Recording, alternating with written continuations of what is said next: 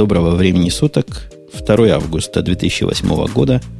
У нас подкаст Радио Ти, подкаст выходного дня.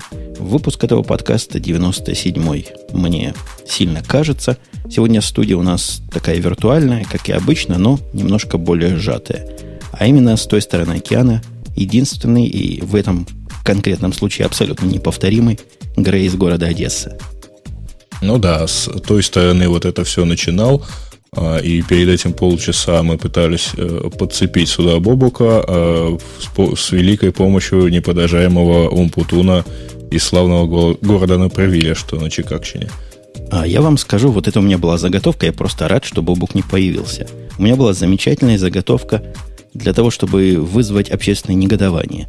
Дорогие вы наши слушатели, вы помните, в те времена, когда появилась у нас в шоу Оля, были крики «Оля Бобука обидит, и он уйдет из шоу».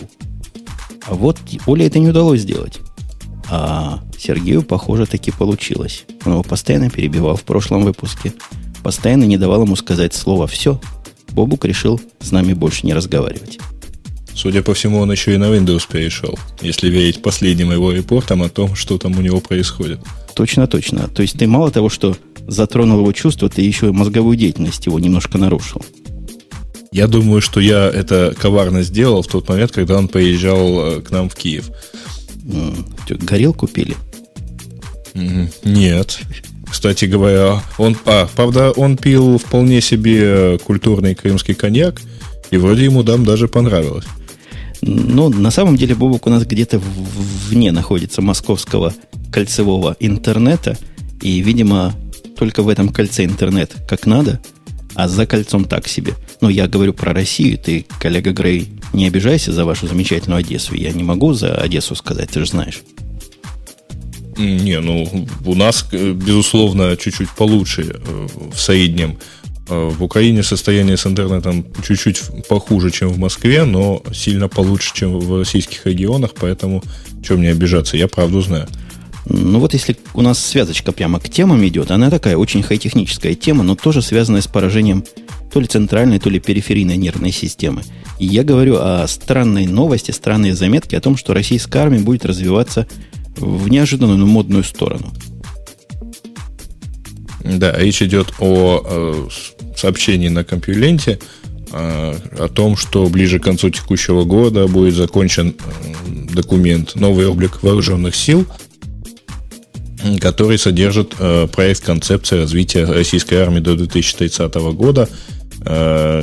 Неясно не и, скорее всего, не будут вооруженные силы Российской Федерации полностью профессиональными, сохранится призыв, но вместе с тем внутри будет внедрена единая информационная система военно-научного комплекса, будут развиваться нано- и информационные технологии, оружие с искусственным интеллектом.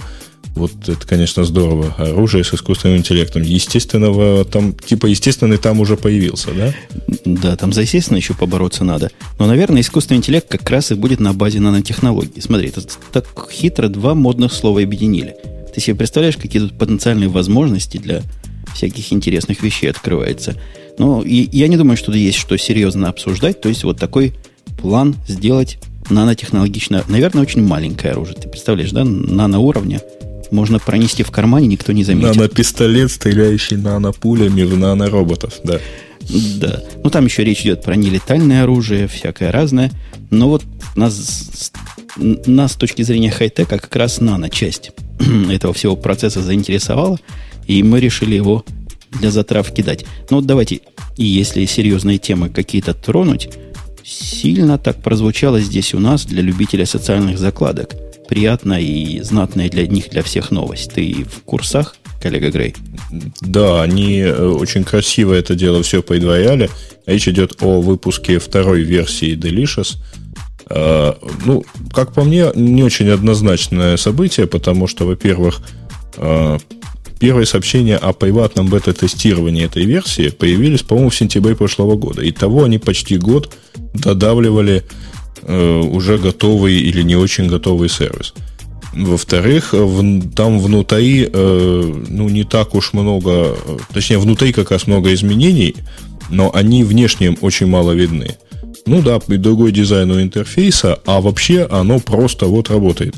Я так понимаю, просто работает быстрее. Я так понимаю, что э, там э, было все, э, они купили, Yahoo купила Delicious, столкнулась с тем, что, видимо, сервис написан так же, как Twitter, то есть маломасштабируемый. И поэтому они его фактически переписали с нуля, чтобы сделать его нормально, и интегрировать его потом в дальнейшем с Yahoo. Там, видимо, будут провязана единая авторизация какая-то и так далее. Перекручен какой-то более-менее нормальный поиск. Ну, вот примерно так. А вот у меня, у меня есть что сказать. Я вообще к, Delicious отношусь довольно спокойно. То есть не фанатею от него, у меня там было три закладки – Зайдя на него, я сразу увидел, что мне что-то напоминает. Вот просто напоминает что-то своим новым интерфейсом, где можно одну, две, три колонки э, вкрутить. А напоминает мне сервис, который я не так давно у себя поставил, пытался приучить себя в нем работать, назывался то ли Forl, по-моему, Forl назывался. Имеет поразительно близкий внешний вид. То есть подобная концепция навигации, подобная концепция этих view, это раз. Я ни на что не намекаю, действительно, мысль на поверхности – с другой стороны, Делиша стал более каким-то адекватным, мне показалось. Не таким уж дико социальным, как было раньше. Не так тебя форсит как раз социально это заниматься. Можно им даже как обычным сервисом букмарок использовать, собственно, то, что мне надо. Я не очень понимаю, почему я свои букмарки все должен по умолчанию расшаривать. Хотя сейчас все букмарки, которые добавляешь руками, насколько я вижу, расшариваются между, между всеми. У него еще появился замечательный плагин для ну, у него и был раньше, но новая версия плагина для Firefox, которая практически позволяет заменить стандартную строчку букмарков, я думаю, та, которой мы все с вами пользуемся, и вместо брания этих букмарков локально он будет туда прозрачно ходить, оттуда брать. Полнейшая красота. Кроме того, по неподтвержденной информации, мной неподтвержденной, мне кажется, он умеет синхронизировать между букмарками вашими локальными и теми. Во всяком случае, у меня он как-то после экспорта букмарок постоянно пытается туда ломиться и пишет внизу синхронизацию. Ну, я им так активно не пользуюсь, когда-то пользовался, и действительно там что-то такое синхронизировалось. А мне больше всего жаль старого, красивого э, и очень оригинального урла этого замечательного сервиса. Вот, я так, э, с таким удовольствием в свое время, я это слово запомнил просто, как оно пишется, благодаря названию сервиса, потому что я привык его руками набирать, вот это del.issues и так далее. Сейчас это сделали просто delicious.com, ну, в общем, старый-то адрес тоже работает, но вот э, фишечка чуть-чуть ну, как бы потеряна, на мой взгляд. А вообще тут вот пишут, что у него наоборот какие-то более, больше социальных вещей всяких, так что Тут, может, они просто меньше в глаза лезут? лезут. Ну да, мне главное, чтобы не особо меня принуждали, хотя процесс экспорта был, я вам должу, не то что чудовищный, но какой-то странный. В процессе экспорта оно спросило, хотите ваши букмарочки туда перенести и сделать приватными? Я сказал, хочу. Оно говорит, а мы вам рекомендуем к этим букмаркам правильные таги прописать, потому что у вас там что-то с тагами полный завал. Хотите? Ну, я согласился, как человек мягкий и податливый. В результате я получил около 3000 тагов в этом своем, в дереве тагов. Это, наверное, в раз 10 больше, чем у меня есть букмарков там. Как-то перебор, по-моему, с концепцией тагирования. Хотя сами они говорят, что теперь поиск по тагам это, это что-то особенное. Оно само автодополняет, все летает, поиск мгновенно возвращает результаты. Но что можно точно сказать, что бросается в глаза, сервис действительно работает очень быстро. То есть страничка отрисовывается со скоростью которую я привык получать от гугловых сервисов, а не от разных делишесов и иже с ними. Ну, в общем, да, до этого они, мягко говоря, скоростью не блистали, но вот я подозреваю, что они просто переписали весь сервис с нуля, и поэтому, вот, ну, видимо, потому что на старой платформе его развивать было, наверное, никак нельзя. Ну, вот жаль только, что они его так долго запускали. По всей видимости, это проблема уже а, всего Yahoo. Видимо, там возможности что-то реально сделать стремительно сокращаются. Под грузом, я бы сказал, административных всяких жутких вещей. А в прошлый раз мы, это я уже переключаю нас на новую тему, в прошлый раз мы говорили о том, что Apple сидеть и бояться. А в этот раз оказалось, что Microsoft, я не знаю, насколько она сидит, может стоит, может уже лежит, но боится угрозы со стороны трех основных конкурентов. Вообще какая-то странная такая статья, я не знаю, читал ты ее или нет, она и на довольно странном издании появилась. Но, тем не менее, тут есть, по-моему, о чем позлословить. Я ее пробежал, э, честно говоря, так по, по диагонали. Позасловить, безусловно, можно, но я бы не сказал, что это вот что-то новое. Понимаешь, как, по-моему, э, Microsoft всегда очень внимательно относилась, по крайней мере, вот как всем троим названным конкурентам. Всем этим трем основам, основным угрозам. И, в общем, наверное, это правильно, потому что компания не была бы действительно такой успешной, если бы она вот жила бы, закрыв глаза. Я думаю, что все это видели, просто вот это теперь новость. Ах, Microsoft нас заметила. Да нет, там, там такие ребята, которых, в принципе, заметные. То есть попробуйте, дорогие наши слушатели, в чате, или не в чате, или те, кто нас слушает через подкаст, догадаться с одного раза, о ком речь идет. Я вам помогу. Речь идет о Google, речь идет о Apple, и речь идет о open source в целом. Вот такая, такой нехитренький набор трех основных конкурентов, который покрывает ну, практически весь активный мир и всех тех, о, о ком мы часто говорим в этом подкасте. Я бы сюда еще, знаешь, кого добавил бы? Еще бы добавил VMware со своими продуктами. Мне кажется, Microsoft пока не очень оценивает угрозу с этой стороны, но придет время и с той стороны тоже оценит. Ну, что же касается Google, ну, по-моему, все ясно, говорить особо не о чем. Тут конкуренция на поисков... рынке поисковиков и рынке рекламы просто видна. Apple в прошлый раз мы об этом разговаривали. Open source, но open source есть. Сдвигает их туда. У нас там была тема, как их сдвинули с точки зрения браузера. Той самой вотчины, в которой они топтались 90 и больше процентов в течение многих лет. Ну, в общем, это, этого, наверное, следовало ожидать. Э, потому что, э, с, собственно, с этим самым браузером они э, в какой-то момент очень сильно почили на лавах и не, не доели совершенно там вещи, которые действительно были нужны пользователям. Ну, шестая версия Internet Explorer, конечно, на момент выхода очень прекрасно себя чувствовала, но, к сожалению, седьмая это вышла лет через несколько, и была уже сильно устаревшая. Ну, если так взять те же самые табы, э, их уже даже в плагины, я помню, Yahoo выпускала свой тулбар, который реализовывал самостоятельно эти самые табы в Internet Explorer. Э, ну, вот если уже до такого доходило, если ты помнишь, э, может быть, там у вас это прошло мимо как-то, одно время были очень популярны надстройки над Internet Explorer, типа Netcaptor или MyEE, которые вот, собственно, реализовывали всю недостающую как бы функциональность, наворачивали что-то сверху на Internet Explorer. Естественно, когда вышел а, замечательный Firefox, в котором все это было как бы от рождения, ничего не надо было накручивать, естественно, в этот момент они начали неуклонно проседать.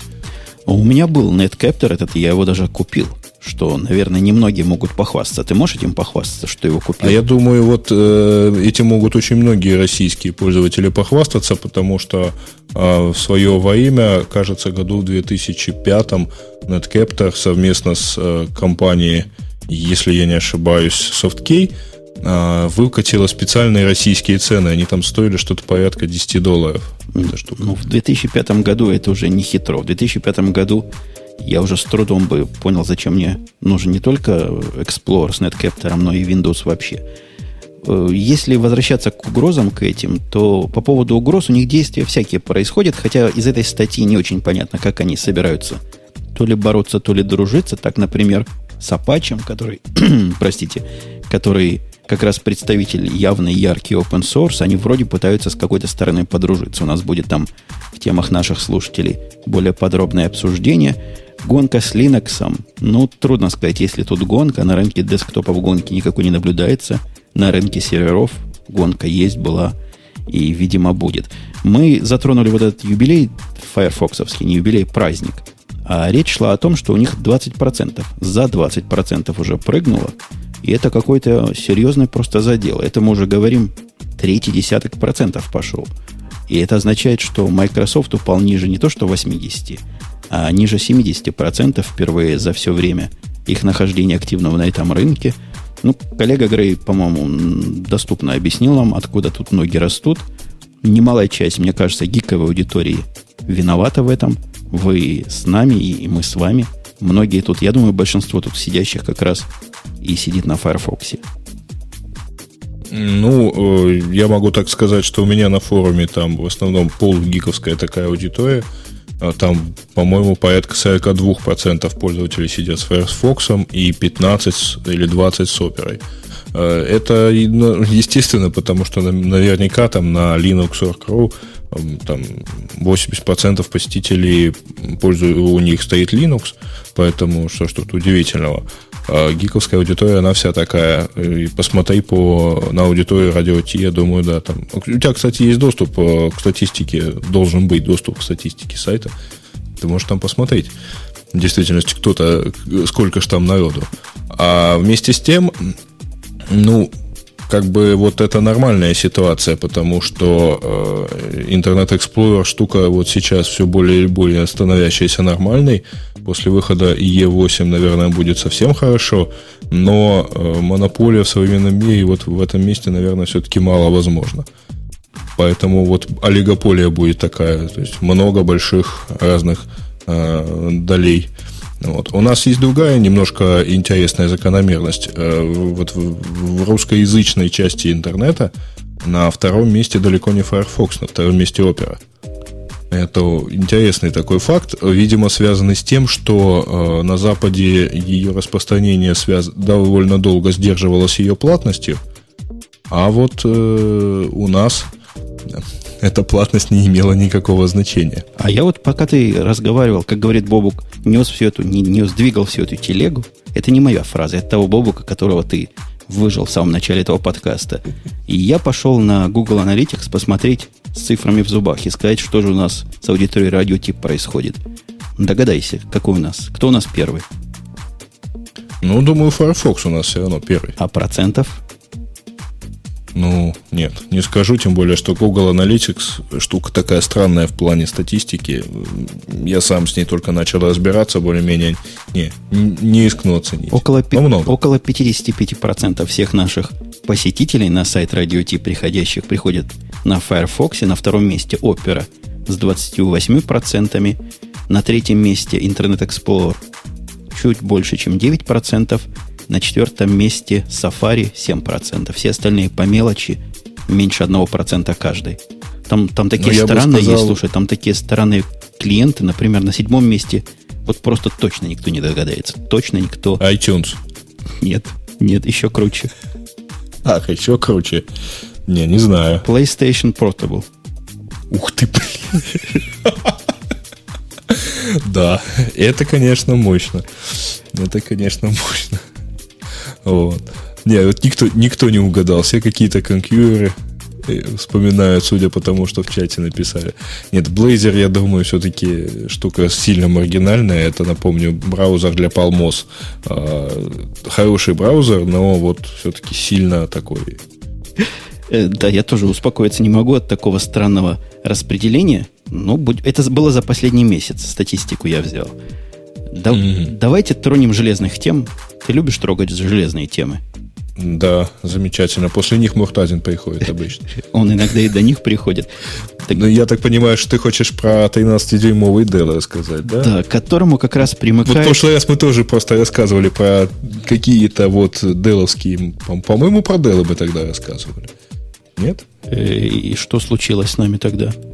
Ну, вот так, тогда и последовала вся эта эпопея, после чего, э, так сказать, которая закончилась приглашением Эльдара Муртазина. Ты хочешь сказать, сейчас мы расскажем про этот Dell, и еще кто-то придет?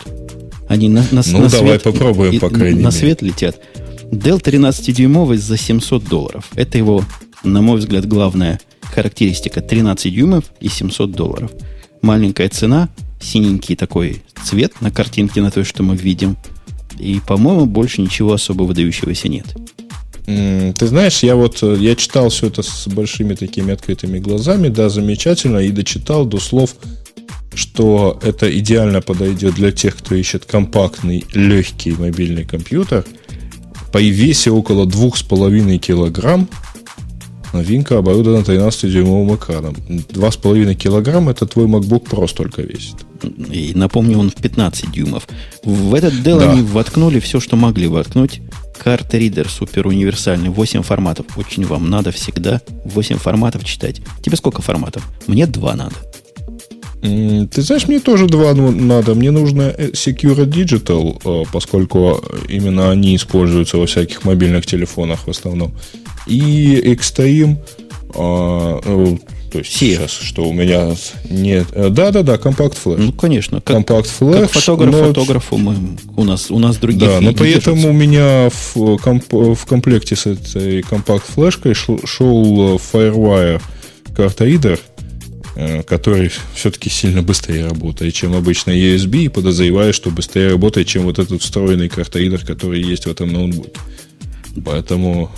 Да, DVD-привод там просто на 13 дюймов, и как без DVD-привода, беспроводная сеть Wi-Fi это, это хорошо, веб-камера тоже хорошо, Bluetooth тоже хорошо, 2,5 килограмма. Это опции. Это опция? А, это ну, опционально. опционально ноутбук может включать Wi-Fi веб-камера Bluetooth. Какой-то ужас. Ну, это 18 век, простите, даже эпоха, ну, в общем, даже да. эпоха Возрождения, я бы сказал. В конце первого десятилетия 21 века уже, в общем-то, как-то Wi-Fi в виде опции не катит. Но чувствуется, что все это в попытке уменьшить цену, собственно, продукта, чтобы вот за эти 700 долларов вниз опуститься, сказать, мы вот таких, хотя мне что-то видится, как только вы накрутите Wi-Fi, веб-камеру, Bluetooth и чтобы сделать из него более или менее человеческий ноутбук, получите цену MacBook. Ну, не MacBook Pro, но MacBook точно. Ну, подожди, а зачем же? Wi-Fi и, и веб-камера есть в замечательной штуке под названием Asus EPC. И, по-моему, там она совершенно не накручивает особо цену, особенно учитывая тот факт, что, а, в общем-то, Wi-Fi в Центрина встроен прямо в чипсет. Что там еще надо-то? Ну, так-то оно так, но не совсем так. По-моему, вот этот компьютерик 13-дюймовый, он настоящий, только маленький. Я пытаюсь выкопать какие-то его технические, тактико-технические данные. Ничего найти не могу, но там, похоже, все как у больших. Стоит интеловский настоящий процессор, настоящий чипсет, не вот такое урезанное нечто, как у тебя в Asus. Ну, вместе с тем, этот самый урезанный Asus вполне себе успешно там запускает тот же самый Firefox, ходит по интернету и так далее. В общем, у меня нет никак... В рамках тех очень маленьких задач, которые я ему ставлю, он справляется прекрасно, без особых торможений.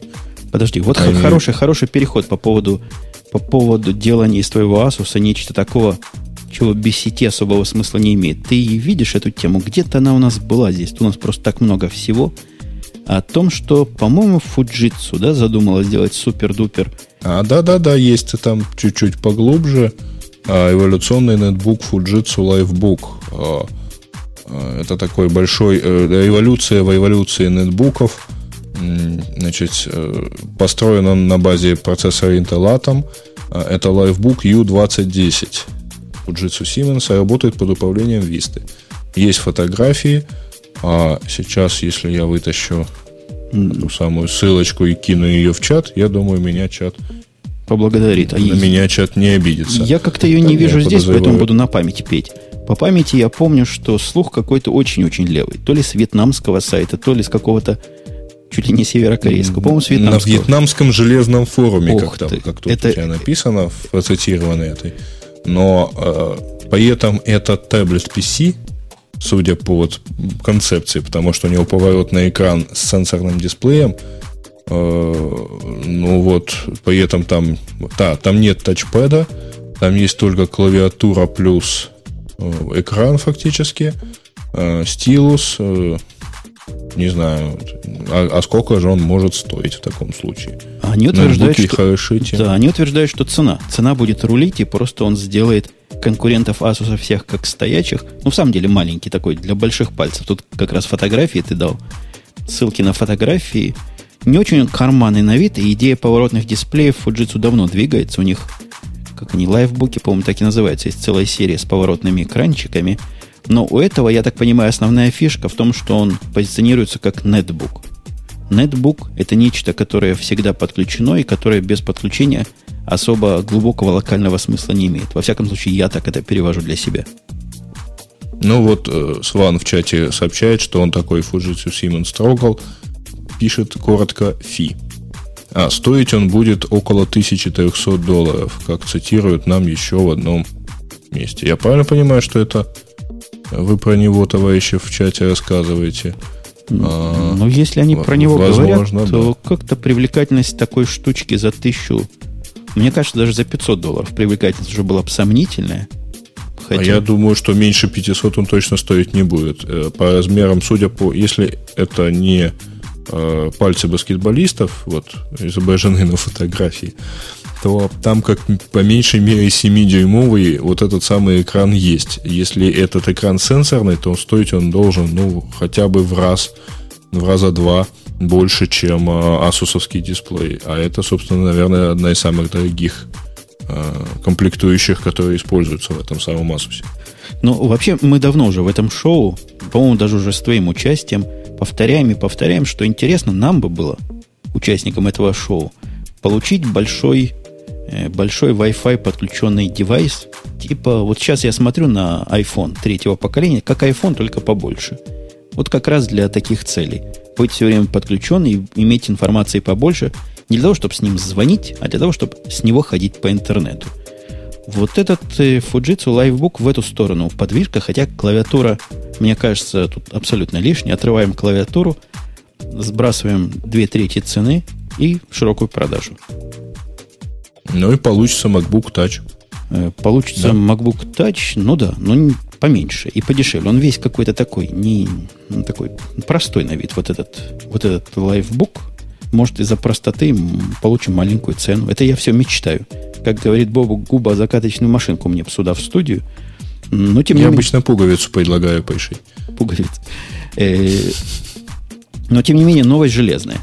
Просто... Новый железный. Ну, Слушай, ну а у нас там много вообще железных новостей, по-моему. Ты думаешь? Будем а, разбавлять их. Подожди, у меня хорошая, удивительная новость для меня есть о том, что Amazon э, слух то ли пустил, то ли принял, то ли как-то слух появился о том, что 240 тысяч киндлов они продали. Я шокирован и просто не верю своим глазам. Где они нашли 240 э, э, таких покупателей? Это я, чтобы покупателей не обидеть, может, у нас в чате есть кто-то, кто является пользователем этого устройства. Я думаю, что в чате таковых нету, потому что там все-таки уж сильно заточено под Америку. А, это вроде бы как слух, а, вроде бы как непонятно, а, кто это подтвердил. Я начинаю немножко не доверять TechCrunch после вот истории с Гуглом и Дигом, что оно, что это какой-то там достойный неофициальный источник – ну, здесь написано, что да, действительно, 240 тысяч экземпляров этого устройства вроде бы как продано, начиная с ноября месяца, тогда он вышел. То есть меньше, чем за год.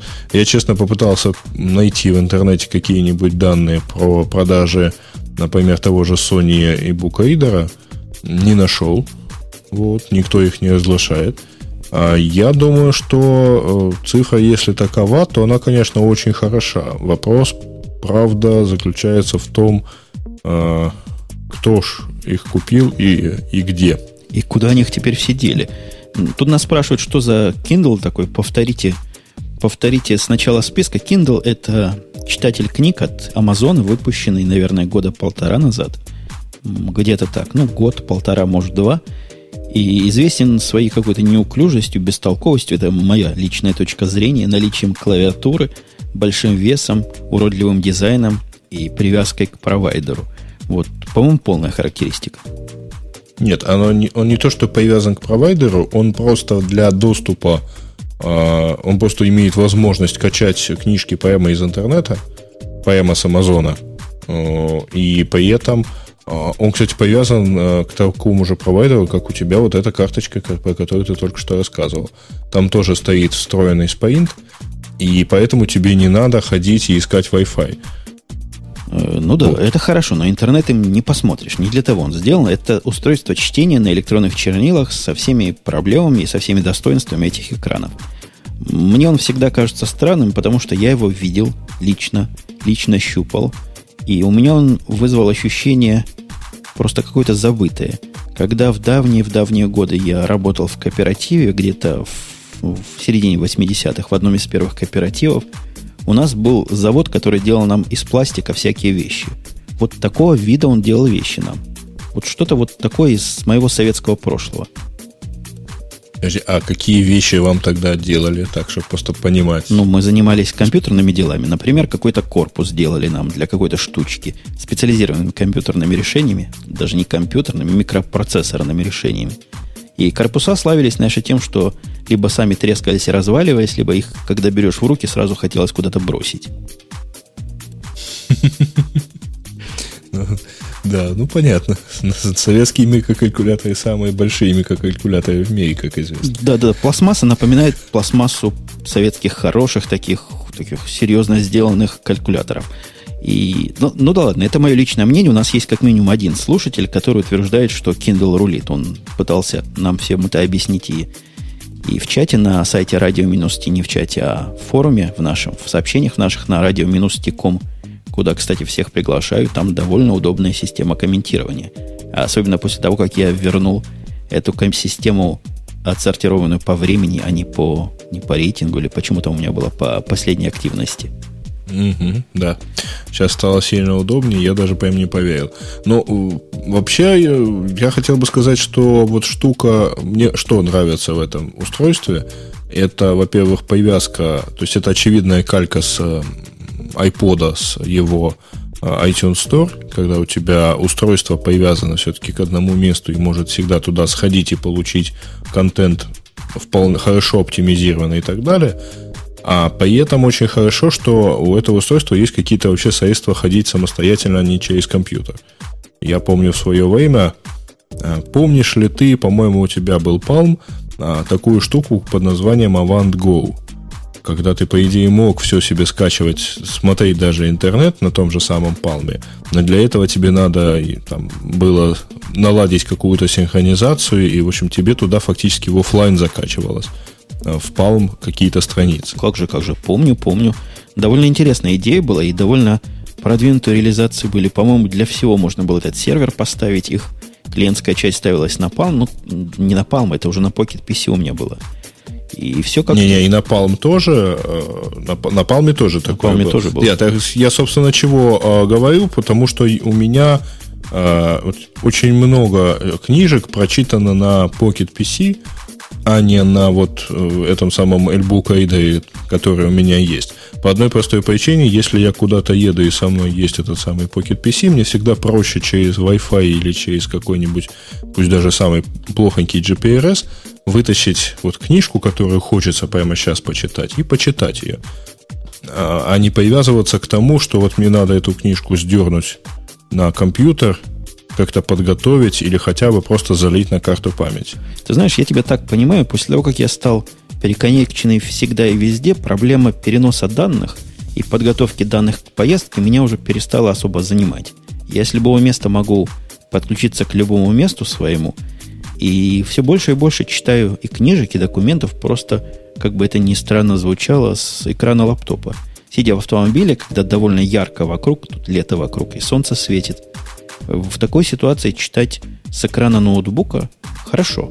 Регулируешь для себя яркость, нормально получается.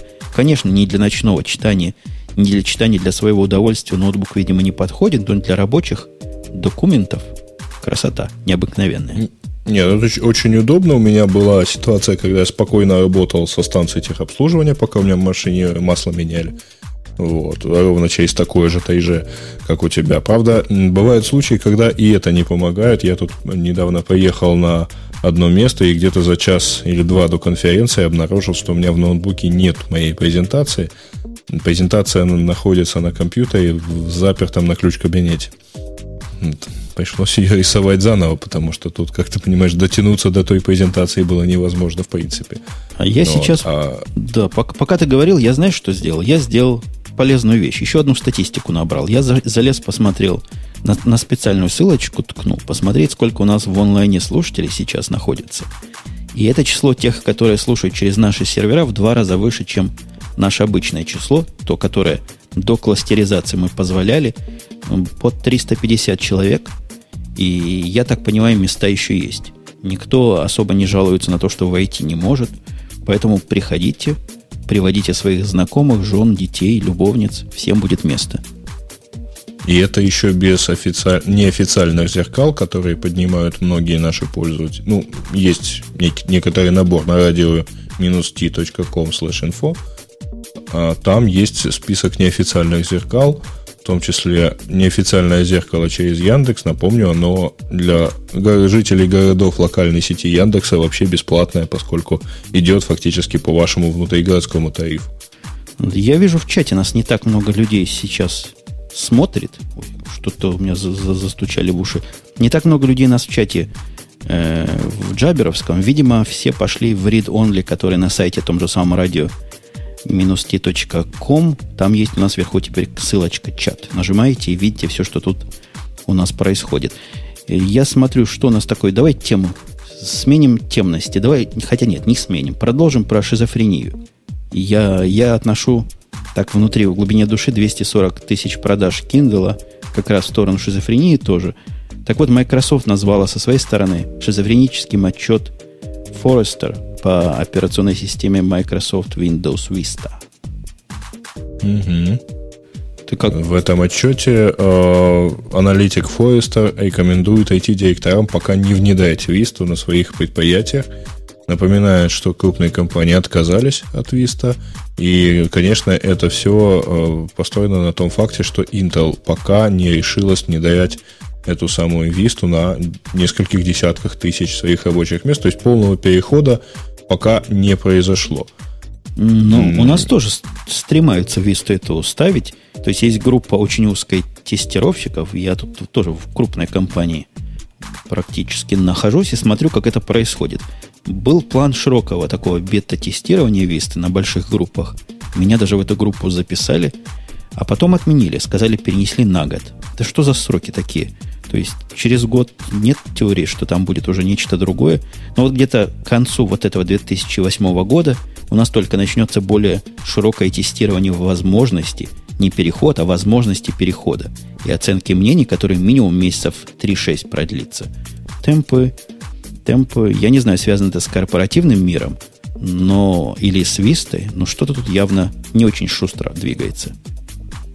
Ну, в общем, сейчас уже, наверное, деваться будет особо негде, некуда, потому что все новые машины, а, которые сейчас покупаются, они идут, безусловно, только с Вистой. И уже даже не достанешь OEM-версию а, Windows XP, поскольку и они перестали продаваться. Вот. А, ну вот э, у нас э, в основном, естественно, сейчас те ноутбуки, которые покупаются, а у нас все-таки рабочие станции меняются мало, а вот ноутбуки покупаем в последнее время много и часто.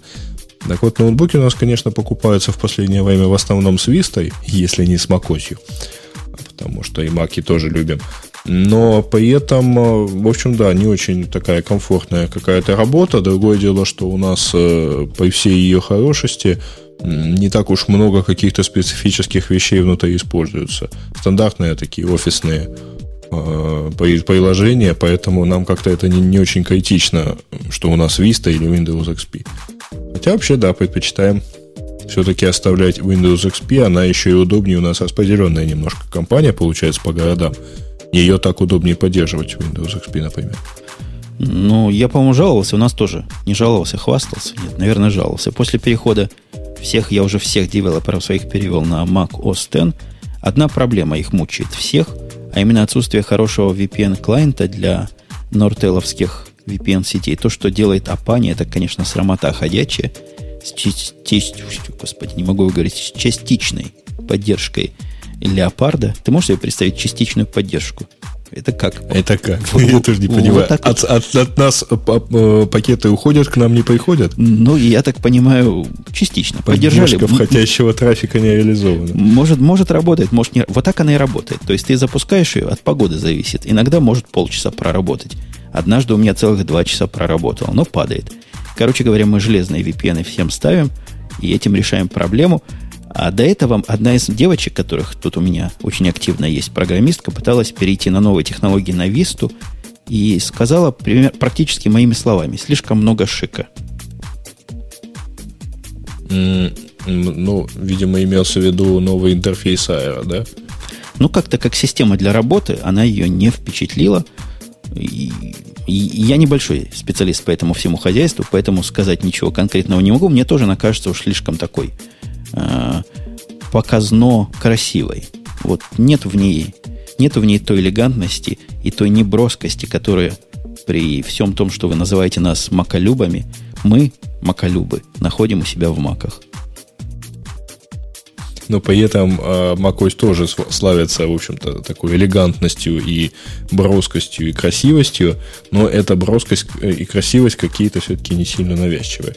Да, вот э, как-то после совершенно такого аскетичного интерфейса, который был у Windows 98, там, от, ну, даже с самого начала, 95-98, поменям Windows Millennium Edition и так далее, и до XP, то да, э, Windows Vista, она как-то с, с места в карьер сильно вот э, в сторону красивости придумана. Но вместе с тем, э, я, ну, я не знаю, мне нравится такая штука. Mm-hmm. Это такая вот красивость. В конце концов, в свое время для Windows XP грандиозной популярностью пользовались всякие там системы там стайлинга, когда можно было там прикрутить то, прикрутить это. Пока не вышла Vista, у каждого второго гика на XP наверняка стоял какой-нибудь скин, максимально внешне копирующий Vista.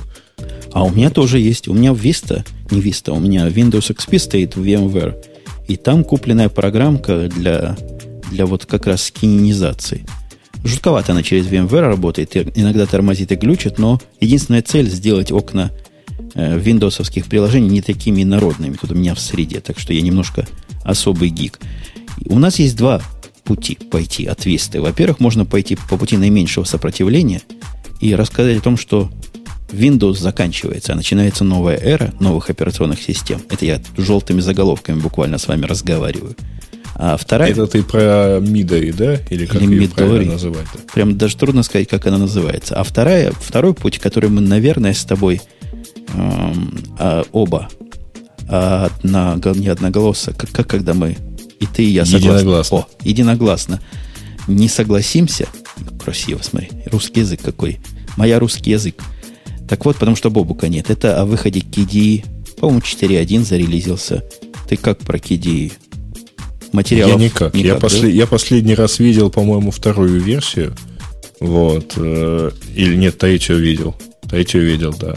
А четвертая у меня, судя по рассказам и отзывам, вызывает такое вот жуткое ощущение – повторяю, не видел, не знаю, э, но ощущение такое, что это вот это даже не Vista по уровню недоделанности, инглючности и так далее. Ты знаешь, я на KDE 4.1 глядел, ну, из-за плеча буквально, и она такого, такого отвращения, как раньше, у меня не вызывает.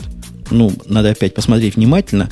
я думаю, мы промолчим про KDE, подождем, пока Бобук у нас появится. Он про KDE все знает, и все нам да, так, он наверняка так ее скажет. поставил ну, скрывает. Он же утверждает, что он у нас гномолюб и макофил, и кидиефоб, а тут KD мы его прижмем к стенке. Ну вот смотри, какой парадокс.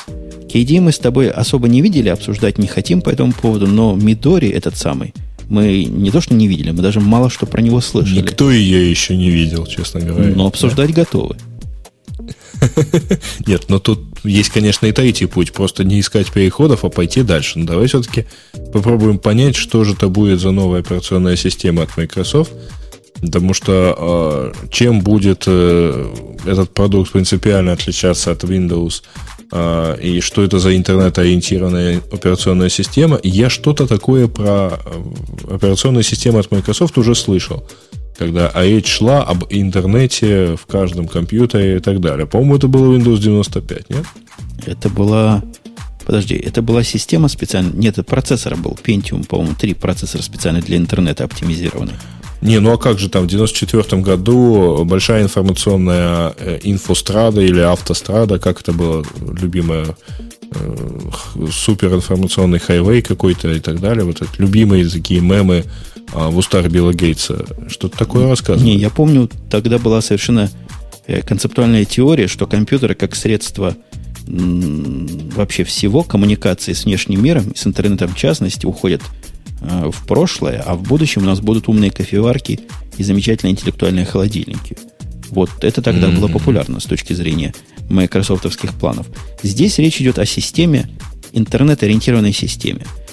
Э, Трудно сказать, о чем там они говорят, но можно пофантазировать, что какой-то клауд со, со стороны, то есть какое-то облако, какой-то супер горит со стороны Microsoft, со стороны пользователей какая-то относительно легкая клиентская часть.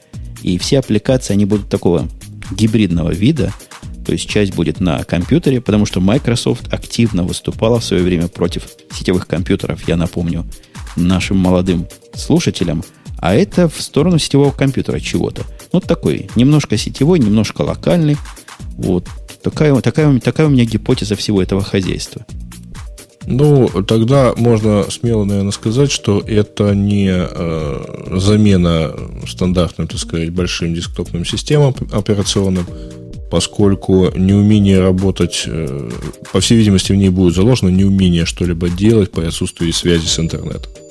Я не думаю. Я думаю, вот как раз идет речь о гибридности. Я где-то читал, то есть что-то она будет делать сама. Уметь это не совсем тонкий клиент, хотя основные услуги, вот, например, документик вы поредактировали базово у себя, а вот не базово, без интернета никак. Виджеты как-то из интернета берутся, данные туда-сюда ходят – ну, в эпоху глобального и тотального подключения оно нормально. То есть, когда у каждого в лаптопе будет всегда сеть, а почему не ставят вот такие карточки, как я купил в лаптоп? У тебя есть вообще гипотеза какая-то? Почему всем бы не дать по такой карточке прямо от рождения?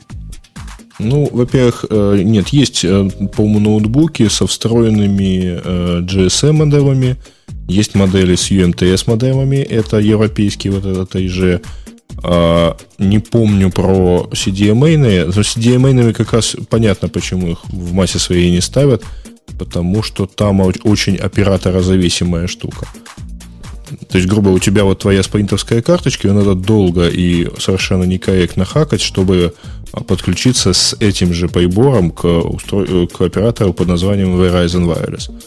А, а уехать в другую страну совсем не получится. Ну вот если к Мидори возвращаться, мне кажется, что я согласен с аналитиком, кто тут сказал, Брайан, Брайан Мэддон, что подход перспективно интересен.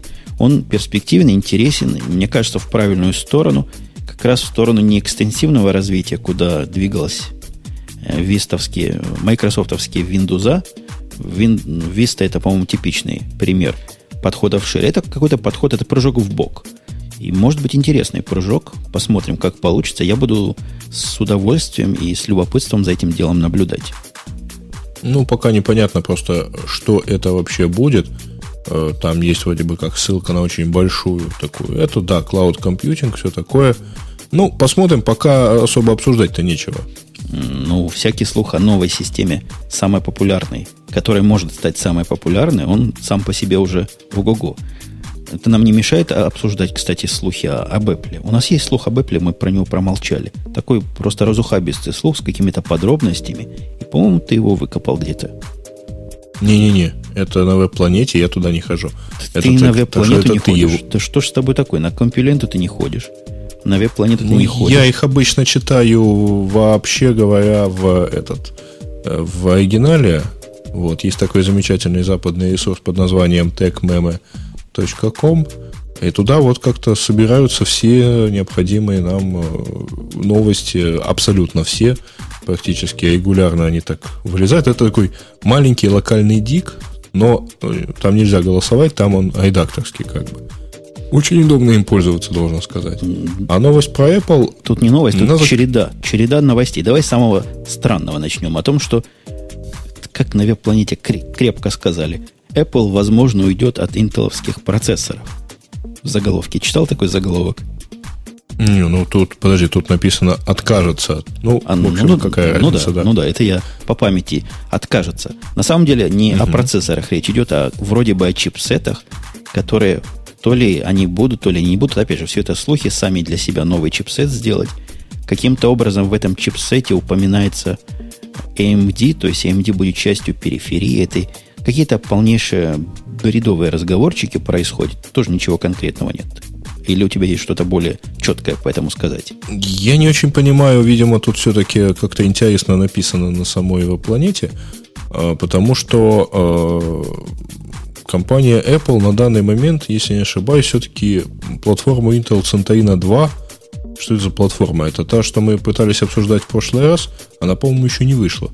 Не? Да фиг его знает, да вроде не вышло.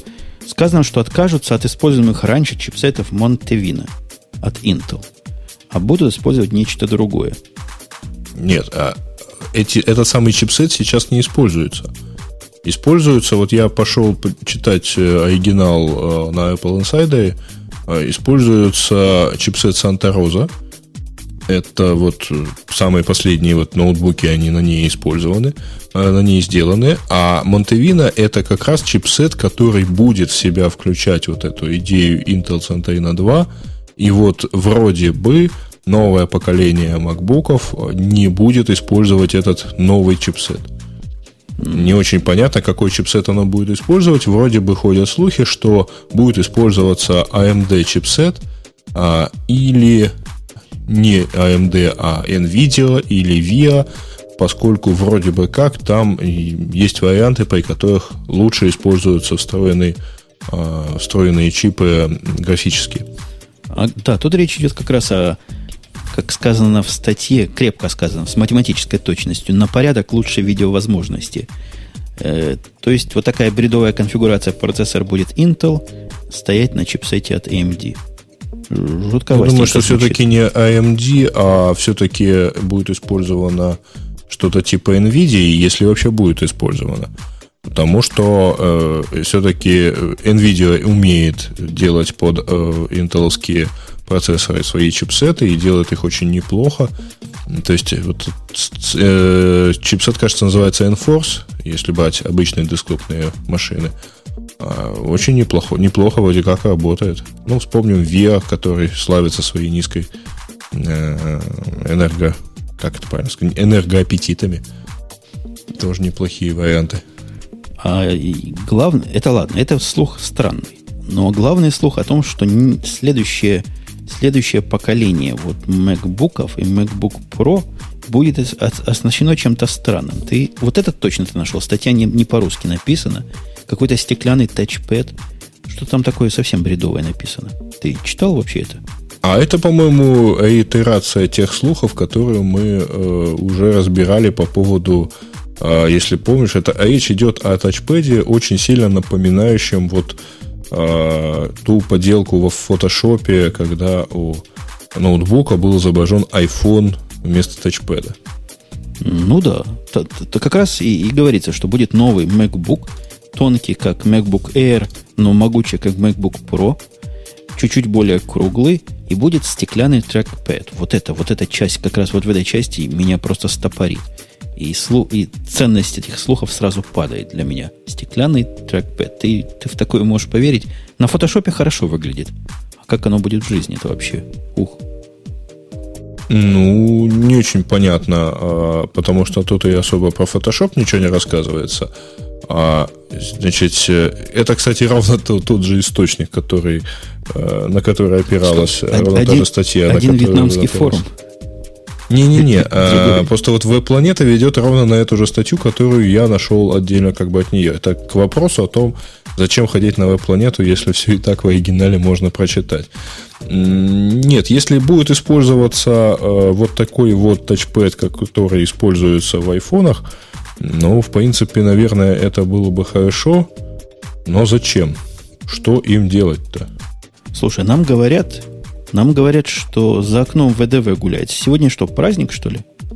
Ну да, сегодня день такой. День десантников. А им говорят, что... Ну да, сегодня день воздушно-десантных войск. А мы их поздравим. России. Мы их поздравим. Десантников. Вот там у кого-то из участников чата на днях э, дочка родилась. Я думаю, что мы их поздравим, его поздравим с гораздо большим основанием. А, насколько я помню, это был Теров, вот мы тебя поздравляем с рождением. Официальное совершенно поздравление от редакции да. подкаста Радио Ти. Даже Бобуку, хотя он с нами только пассивно, я уверен, бы присоединился. Давай поговорим как фотограф с фотографом. Вот люб, любил я с Бобуком поговорить про зеркала, которые то ли поднимаются, то ли нет. Ну, ты помнишь этот подкаст, я думаю. Давай, давай с тобой поговорим по поводу Adobe Lightroom. Тут я просто, у меня есть что сказать. Ты как к Adobe Lightroom относишься? Э, ты знаешь, я, в общем, не особо. Я сразу возражу, что тут написано, что он ориентирован на профессиональных фотографов. Не совсем он ориентирован. А, замечательно, что даже скриншот к статье они сделали они со своего, э, не, не поставив его нормально, а сперли, по-моему, с сайта CNET. А, так вот, э, я, в принципе, к первой части, по крайней мере, относился очень хорошо. На фоне апертуры Apple это просто вот фантастическая штука. А, оно же летает. Летало, по крайней мере. Э, мы вообще говорим о том, что Lightroom 2 вышел. Разработка его длилась бог знает сколько. Тестирование длилось 4 месяца. Я когда-то бету его ставил. Я являюсь официальным его пользователем, то есть самой первой 1.2 или 1.1 версии. Когда появилась, я ее купил. Опять же, расстроенный абсолютно апертурой, хотя хотел полностью замкнутый Apple цикл в тех условиях, где я использовал апертуру, все апертуры, до самой последней версии, я говорю о, вер... о программе от Apple, вроде бы для профессиональных, вроде бы э, фотографов, хотя какой же я профессионал, но для обработки, для обработки, как эти файлы называются с камеры, RAW? А, ну, это формат RAW. А, ну, в действительности есть э, два, как бы, две стадии работы с любой фотографией. Первое – это просто взять что-нибудь типа там, iPhoto или пусть это там для пользователей Windows, может быть, любой другой так, каталогизатор и какой-то программный пакет, который вытягивает э, фотки с камеры, сортирует их, складывает, снабжает чем-то еще и дает возможность как-то очень грубо их обработать, то есть очень простые вещи сделать. А вторая стадия роста. Ты чувствуешь, ты вырос чуть-чуть над айфото. Вот. Вторая стадия роста – это использование более-менее такого большого пакета, полупрофессионального или профессионального, который позволяет подправить баланс белого, а, подправить э, различные показатели типа выдержки, насыщенности фотографии, а, обработать. В основном речь идет именно вот об обработке RAW форматов. А, там очень, конечно, важно, очень хорошо это поддерживать, потому что в каждой камере RAW формат свой. И даже в каждом это, там это, кстати, новом, новой модели. Одна из гипотез была, потому что у многих людей апертура работает быстро. У меня работает медленно, и были, были подозрения, что как раз Sony что-то такое, такой формат делает, который апертуре противопоказан. Но, тем не менее, с садовым Lightroom у меня все летает, а новая версия, давай про нее пару слов скажем, мне показалась замечательной. То есть, ну просто версия, за которую я вообще небольшой поклонник платить за апгрейды деньги. Здесь для того, чтобы перейти с версии 1.4 на версию 2, надо было заплатить 100 долларов, 99,9 центов долларов, и заплатил с удовольствием. То есть поставил сначала попробовать, потом сразу заплатил. Она, ну, такой бас слова, 64-битная, и в этом смысле это много чего означает. Тут математики немало при обработке, мне так кажется. Я небольшой специалист. Да, да. Там, там очень много математики, и там очень много, если ты начинаешь что-то сохранять, ну, можешь себе представить, у тебя аж... Э, у тебя сколько мегапикселей в камере? 10 э, или сколько? По-моему, 10. Ну вот у тебя RAW, снимок а с камеры это 10 или там 11 мегабайт. Не-не-не, ну, вот, чтобы больше, быстро больше. хотя бы их. Это боль, ты не прав. В, у него глубина цвета больше, чем 1 байт. Поэтому ты, ты занижаешь Ах, размерчик. вот оно что, понятно. Значит, э, тогда получается, что даже больше. И вот с этим, в общем, не очень маленьким объемом информации надо очень быстро работать. Это, естественно, Э, конечно, 64 бита в этом отношении помогают. 60, рулят и все 64 такое. бита вот помогают и в адресации, если вам, вам действительно надо большие истории отслеживать. Хотя тут мне трудно поверить, что тут сильно 64 бита так уж поможет на обычных любительских, на полупрофессиональных камерах с какой-то допустимой, э, допустимым разрешением, но тем не менее потенциально есть куда расти. Математика вся работает быстрее, весь пакет работает живее сильно живее, сильно шустрее, делает все, что он делал раньше, просто лучше. Но самое главное, он делает то, что он не делал раньше. Ты знаешь, что меня поразило в этом? Я просто смотрел на это и думал, почему раньше такого не было. И что? Вопрос риторический, конечно. Э, у таких специалистов небольших по фотографированию, как я, возникает мнение, а книжки его укрепляют о том, что глаз и объектив, оно две большие разницы. Особенно не особо хороший объектив. То, что ты глазом видишь везде красиво, Объектив иногда там светлее, там темнее. Ну, средняя, средняя яркость по больнице, экспозиция. Я про экспозицию говорю. То есть угу. факт известный. Ты снимаешь фотографию, она местами хороша, а местами просто поразительно темная и какая-то непроработанная. И, в принципе, раньше в апертуре с этим сделать, не в апертуре, в Lightroom, да и в апертуре, с этим сделать ничего особого нельзя. То есть можно повысить, понизить экспозицию всему, ну, в результате небо станет белым, если уж хочешь какие-то тени проявить и так далее. Ты, ты понимаешь, к чему я клоню? Э, если ты говоришь об автоматизации э, вот этой замечательной штуки, э, так, как же она не, называется? Не, не, я говорю не о том. Я говорю о том, что мысль, а почему фотографию надо целиком обрабатывать, а не по частям, вот это хорошая мысль. То есть почему бы не выделить тот кусок, который темный, и не сделать его такая кисть. Представьте себе кисть, дорогие слушатели, которую вы можете поводить по нужным местам, и эта кисть позволяет вам поменять экспозицию в этом месте, добавить, убрать цветности в этом месте, добавить, убрать э, этой шарпности и clarity в этом месте. То есть такая кисть, концепция кисти, которую можно наложить на части вашего изображения. Почему умная кисть? Которая может прилипать к объекту и не выходить за его границы, уже что-то в сторону фотошопа практически идет. Ну, я думаю, что в самом фотошопе это как раз давно есть. а, говорят, а говорят, говорят вот... вот такой кисти крутой нет. Я смотрел их презентацию, они говорят, мы ожидаем, вот что такое появится и в фотошопе, вот так просто и понятно сделано, что можно в 5 минут подчинить фотографию. Ага. Ну, в общем, это действительно есть такой факт, что глаз, он гораздо более а, как бы мягко относится к перепадом яркости и а, любой чувствует светочувствительный элемент, который придуман человеком, будь то матрица или будь то даже в некоторых случаях фотопленка, действительно так вот плохо реагирует, недостаточно гибко. Хотя с пленкой, по-моему, в этом отношении лучше, а вот у матрицы фотоаппарата, да, действительно все так плохо, и есть вот эта популярная методика обработки фотоизображений, как бишь она называется, HDR, совершенно который... из головы вылетела. Uh, HDR, ну, да, да. Это не обработка? Uh, или так это вот обработка? она как раз на этом... Это брекетинг. Нет, это... Uh, Берешь... Там, там получается как? Там ты, ты делаешь три, там, три или больше uh, снимков с разной с разными установками. То есть так, чтобы у тебя самый светлый Э, участок все-таки не засвечивался, при том, что у тебя там, то есть, грубо, если у тебя есть фотография с большим перепадом яркости динамического диапазона, а фотографии именно, когда у тебя с одной стороны там небо очень яркое, а земля очень темная, то у тебя крайние положения брекетинга должны выглядеть так, чтобы небо не было засвеченным, а земля не была темной, э, середина у тебя дает нормальный диапазон по всему кадру, и тогда ты их просто как бы умно складываешь. А, то есть там, где земля, земля темная, она заменяется на чуть более светлую, а там, где у наоборот, соответственно, небо засвеченное, оно показывается незасвеченным.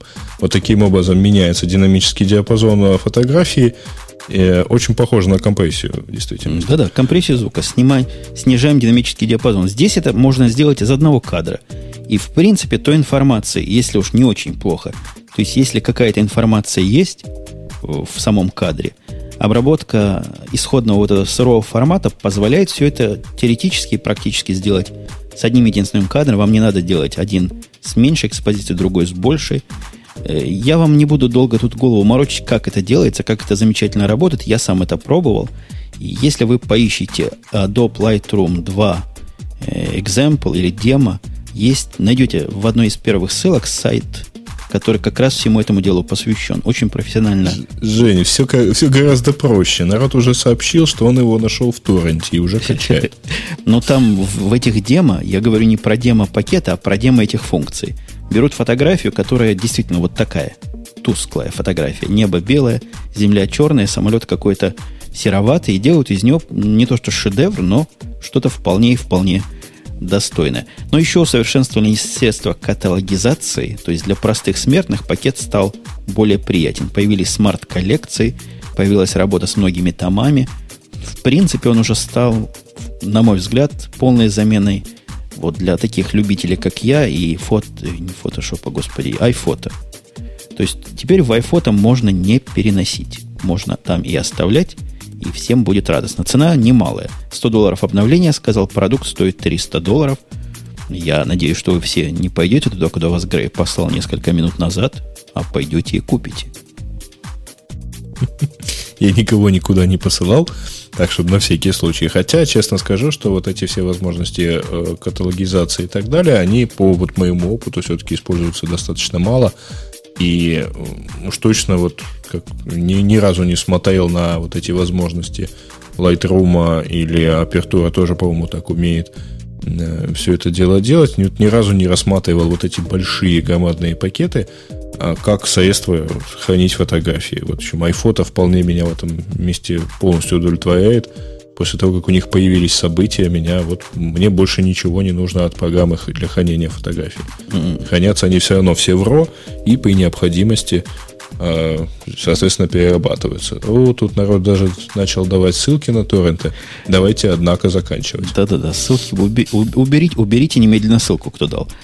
У меня есть, у меня есть в другую сторону тема, в такую неприятную, наверное, для вас сторону. Рамблер-то вас того всего подтесняет под, под, подмывает снизу сверху. А? Ты э, про замечательные расширенные возможности топ-100 Рамблера, видимо, Это говоришь, я, да? для тех, кто вдруг не знает, вот этот Грей, который с той стороны, он работает в, заклят, в компании заклятого друга этого самого Рамблера, и ему все это как ножом по сердцу просто. Я, я правильно формулирую? Ну, подожди, давай все-таки я уточню. А ты точно говоришь про новые возможности рейтинга, а точнее статистики Рамблера – и про новые возможности, э, про новый интерфейс, немножко новый интерфейс Рамблер почты. Да, про это я и говорю. Ага, ну, в общем, в этом месте э, компания Яндекс никогда не была конкурентом компании Рамблер, потому что никогда не занималась поддержкой интернет-рейтингов. Э, у нас как бы вот совсем не про это у нас бизнес. А почта? Куда вы уходите? А почта?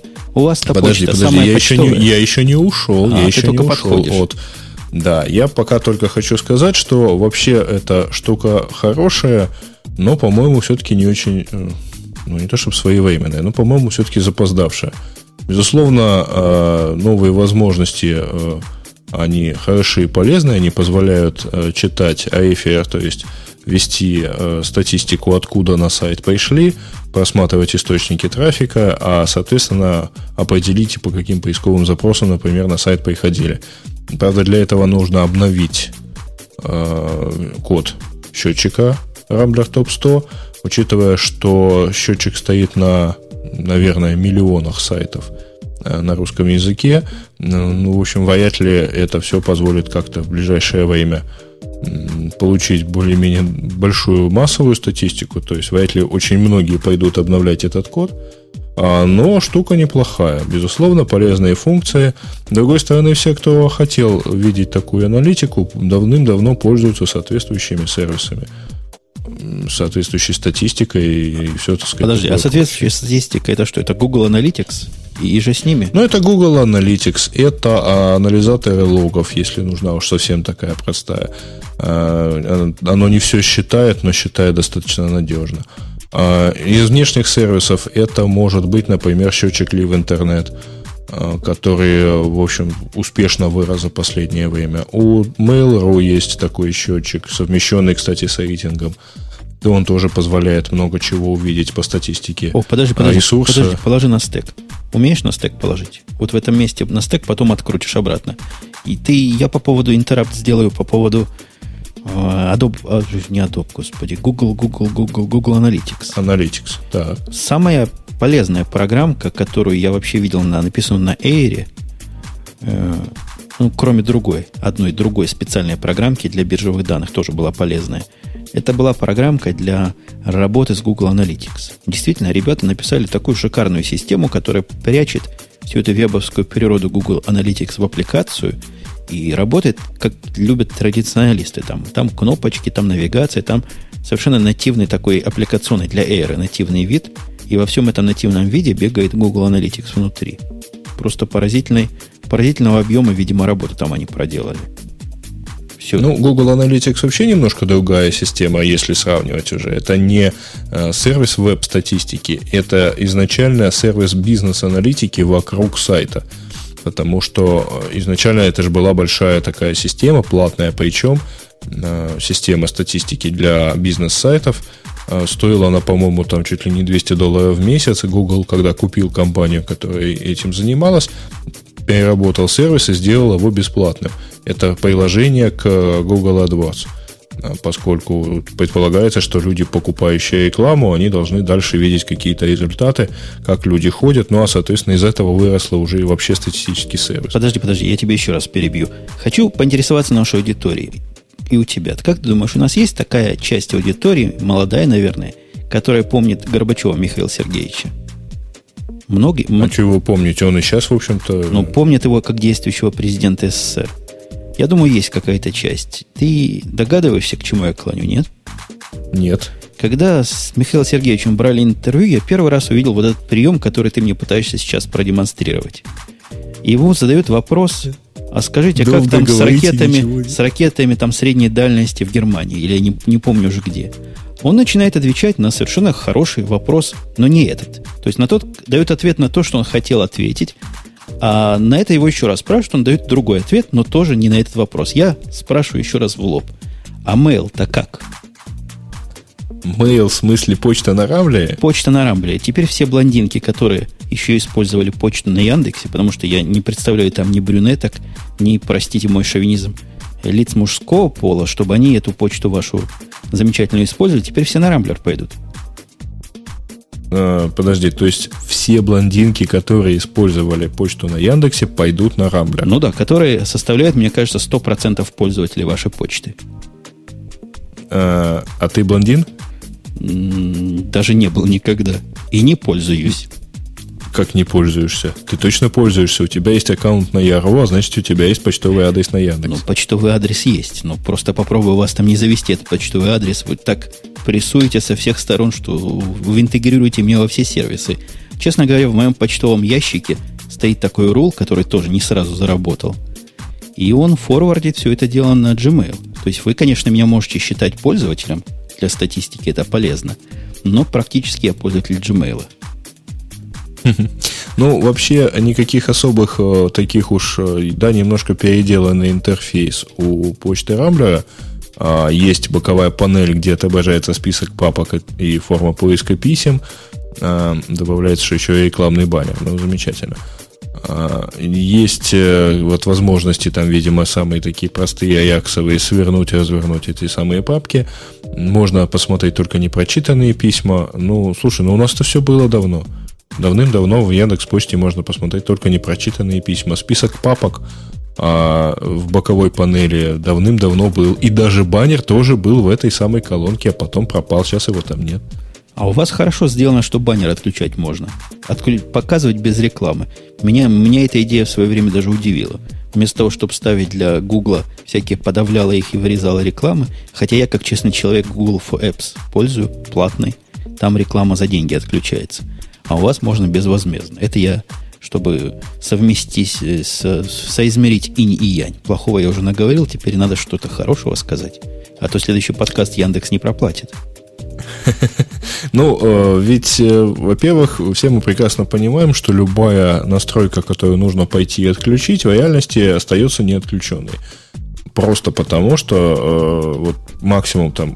У нас есть статистика, что порядка то ли 5, то ли 7% пользователей действительно идут, отключают эту рекламу в настройках почты, остальным она не мешает. Более того, как показывают люди, как показывают измерения наши, в общем, люди скорее благосклонно относятся в этом месте к э, рекламе, раз они ее не отключили. Но мы сознательно не используем там, э, например, контекстную рекламу.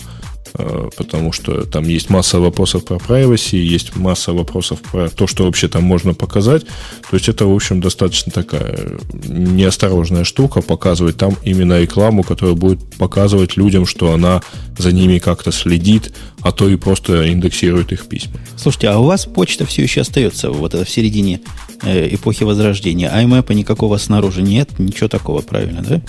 Ну, в общем, IMAP у, у очень многих нету. Хороший ответ. Они все такие. Да, у Gmail есть. Э, так вот, по поводу почты я хотел перейти к календарю. Есть у Яндекса календарь, я прав? Да, есть сервис Яндекс Календарь. И наверняка этот Яндекс Календарь никакого CalDev не поддерживает. Я даже не пробовал, я просто предполагаю.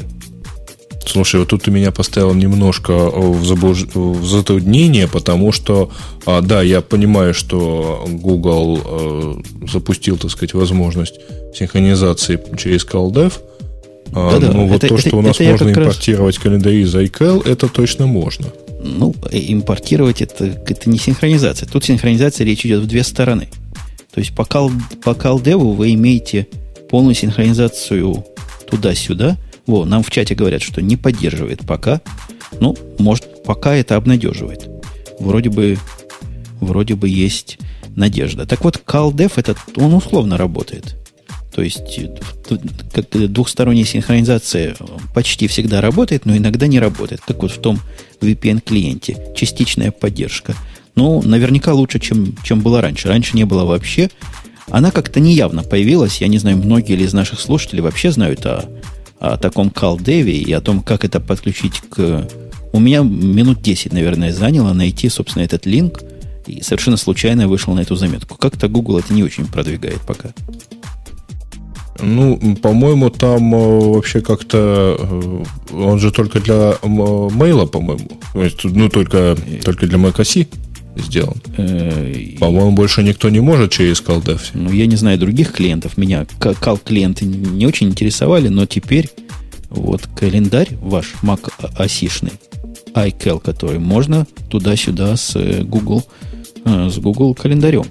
Это для тех, у кого нет, допустим, .Mac, бывшего, а ныне .me, можно вот такие вещи себе и расшаривать, и несколько календарей друг с другом таким образом синхронизировать и иметь веб-версию своего календаря. Хорошее дело. Я думаю, Яндексу нужно в эту сторону работать. Понятно, будем работать. Записали, да, записали. Там я когда на совещаниях, у меня девочка всегда есть, я говорю, ты записываешь? Она говорит, да, да, сэр, записываю. Так и ты все записал. Хотя и мальчик. Нет, ну, записал, записал, я надеюсь, что Сван, если ты Сван не забыл записал. включить...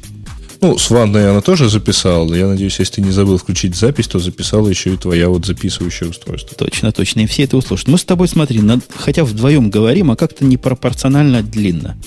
То есть, казалось бы, раз третьего нет, должны говорить на треть меньше.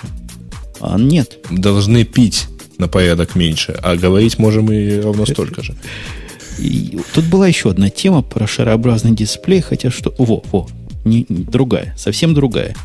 Про зомби. Давай про зомби поговорим, раз мы Рамблер а. тронули. У меня, кстати, по поводу Рамблера ага. была гадость сказать. Давай я про Рамблер гадость скажу.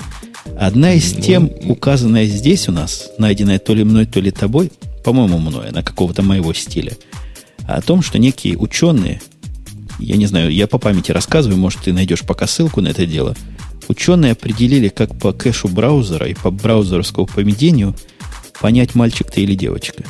Я на это да, я, я знаю. Читал, я да? даже зашел, пошел. Я пошел даже протестировал. Благо браузеров у меня много. Что ты, машин много мальчик, в доме. Мальчик оказался. А, ты знаешь, очень интересно получилось. По кэшу в Firefox у меня на 98%, э, то есть практически голову на это издают, что я мальчик.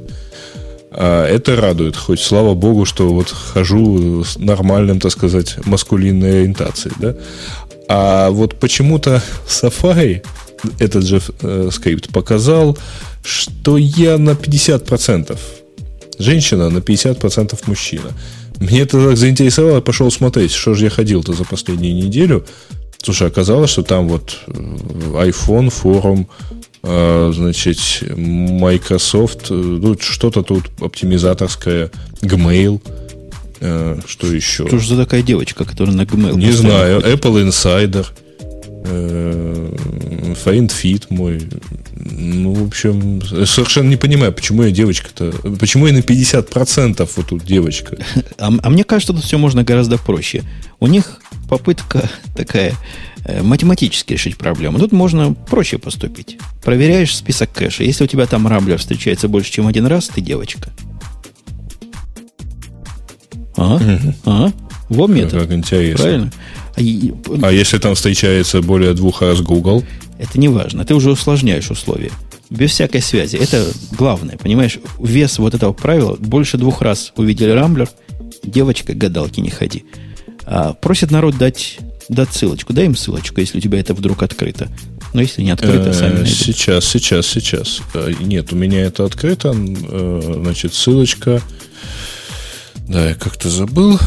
Там утверждается, что используется э, не только, так сказать, сама история, а берется как бы пропорции там есть данные такие, сайт-трекинг, а пропорции по вот, представительности мужской и женской аудитории вот ну, грубо говоря, берут несколько сайтов маркеров, если вы ходите туда, там, на, если вы ходите на google.com, то там столько-то людей, из них столько-то женщин, столько-то мужчин в среднем ходит. Я, я, вот по подожди, такой большой... Я, да, я смеюсь. Да, я да. тут смеюсь пока. Помните, мы обсуждали, господа, комментарии о том, что я не помню, кто Бобук был. Что-то хорошее про Бобука было сказано, хорошее про тебя, а про меня была сказана странная фраза, а у Путона это половая ориентация. Не помнишь такой истории? Я удивлялся. И как у тебя... Во всех... У меня ориентация стопроцентная оказалась. Умпутун, да? Да, сказано, вы mail на 100%. Вот просто вообще базар у него. Не 99, там позорно, 93 пишут, 100%. 100. А? Так, я на, я на во имя забыл про чат. Ага, вот 93%. А, все ссылки по два раза пишет Красный Еж. Тогда точно девочка-блондинка. Так, на свежей винде, скорее всего, 67% мальчик. Ну, в общем, народ, развлекайтесь, да, а мы пойдем, наверное, на следующую тему. Ты хочешь про зомби? Слушай, про зомби тоже скандальная тема. Тут настолько... Подожди, нас... я правильно понимаю, что это вот э, 6 технологий, которые, которые не знают, что они умерли, да? Совершенно верно. Подожди, я пока еще скажу одну вещь. Если вы вдруг слушаете нас в подкасте, что, конечно, приветствуется, и, и вполне не порицается. А вы наверняка слушаете большинство из нас нас в подкасте в этот момент. Слушай, просто мы в сдвинутом времени говорим. Мы говорим в настоящем и несем свое послание в будущее.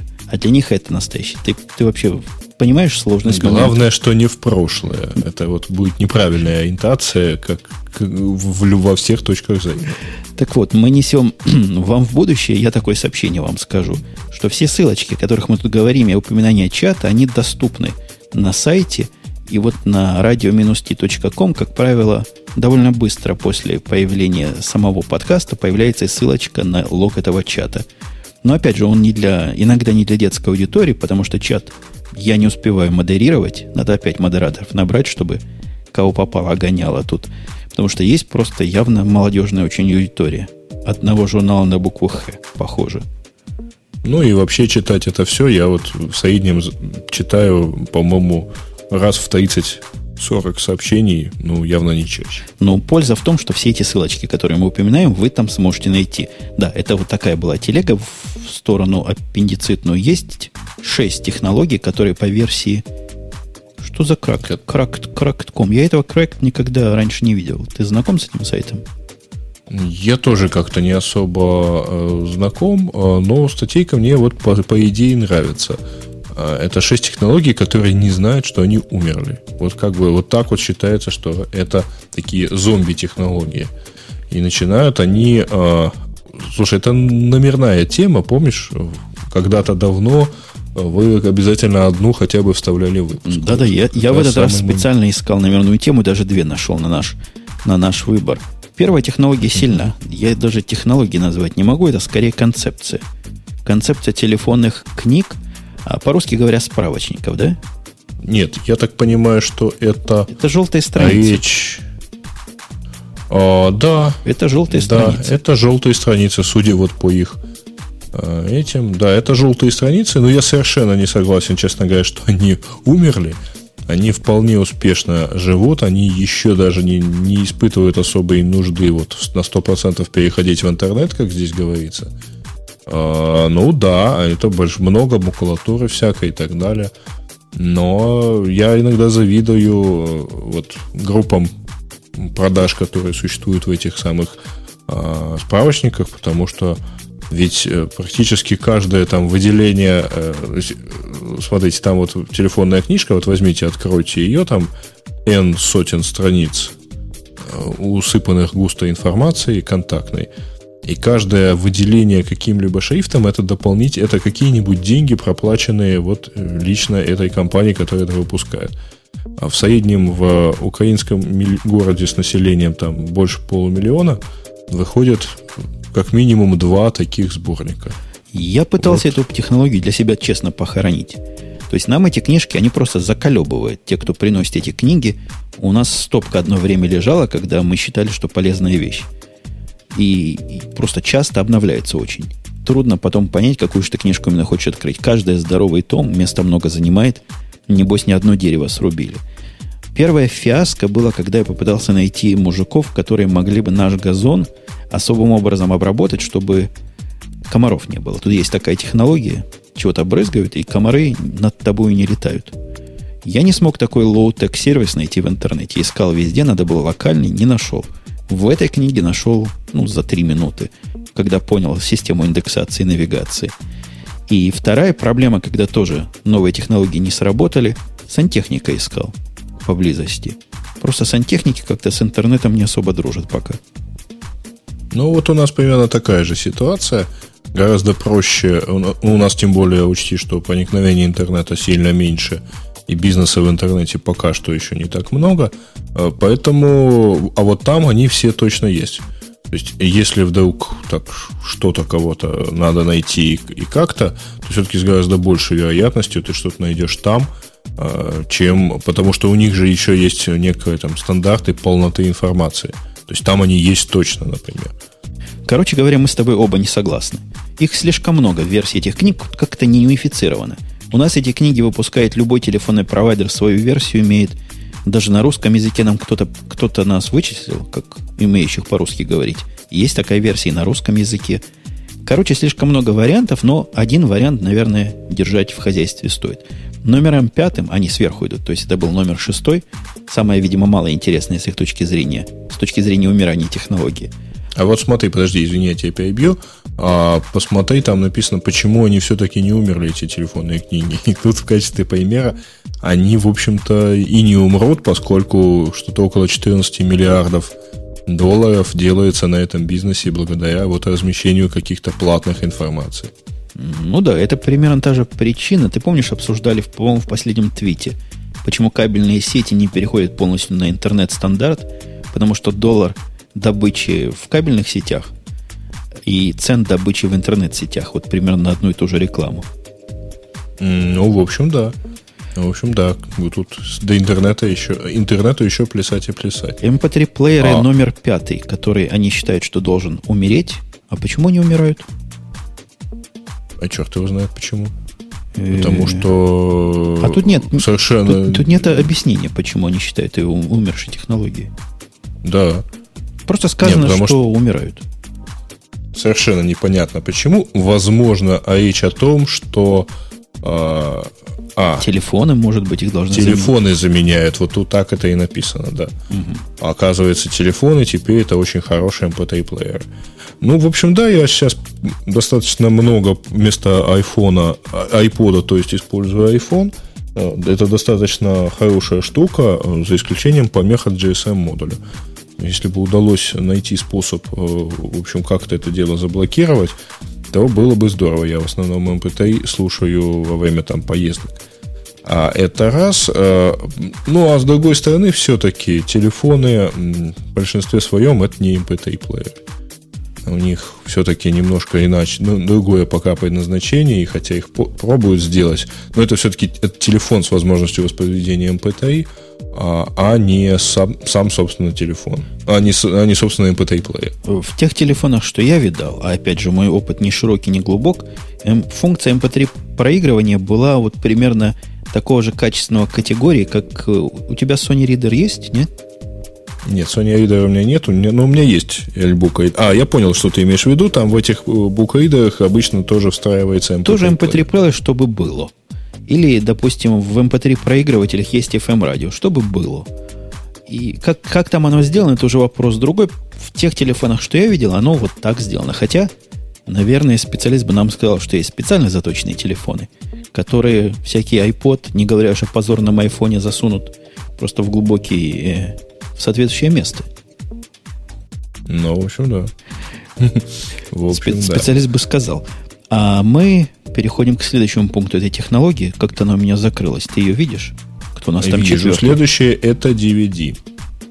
DVD. Э, Слушай, ну это ну, твоя вот... лакомая тема. Я с тобой, по-моему, еще до того, как ты стал участвовать у нас в подкастах, схлестнулся по поводу всего этого хозяйства. А, по поводу того, что их вытеснит downloadable movie, да? Не-не-не, по поводу того, что ты говорил человеку нормальному, DVD, э, разницу между DVD и Blu-ray вообще не заметить никак. Микроскоп нужен. А я сказал, что за, что за вы такое несете, сударь? Ну, и, в общем, там не, не только ты это сказал в самом начале, а я говорил немножко другое, что а, не то, что не заметить разницу между DVD и там Blu-ray, а то, что все-таки вот, э, как бы так сказать-то... На современных средствах я, воспроизведения. Я, эм, в общем, да полностью все возможности, которые есть у Blu-ray, они, в общем-то, на современных телевизорах плохо видны по сравнению с тем же самым DVD.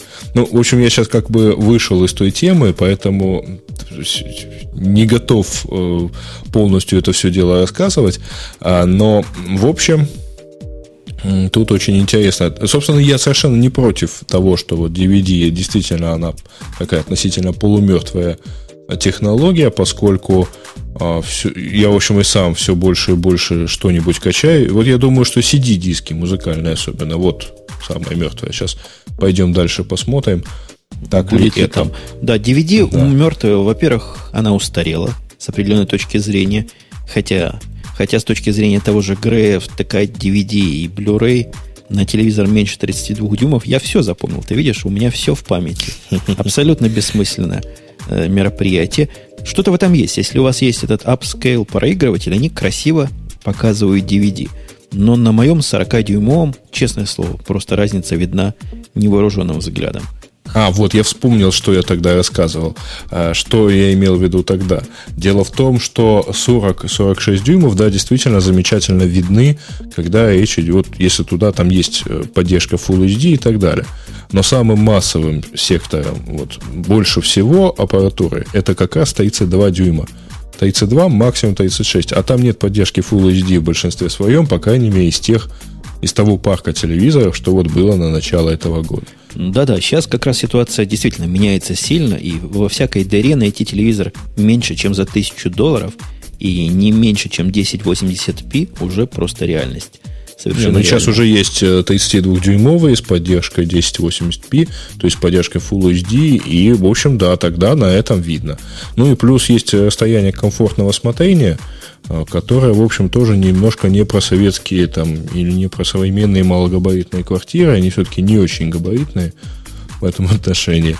И все-таки смотреть там даже не, не размер экрана, а общая как бы гармония к такому телевизору нужно еще соответствующие большие такие колонки, которые просто размажут по стенке любого такого видеофила, рискнувшего посмотреть это все там в комнате размером там 7 квадратных метров.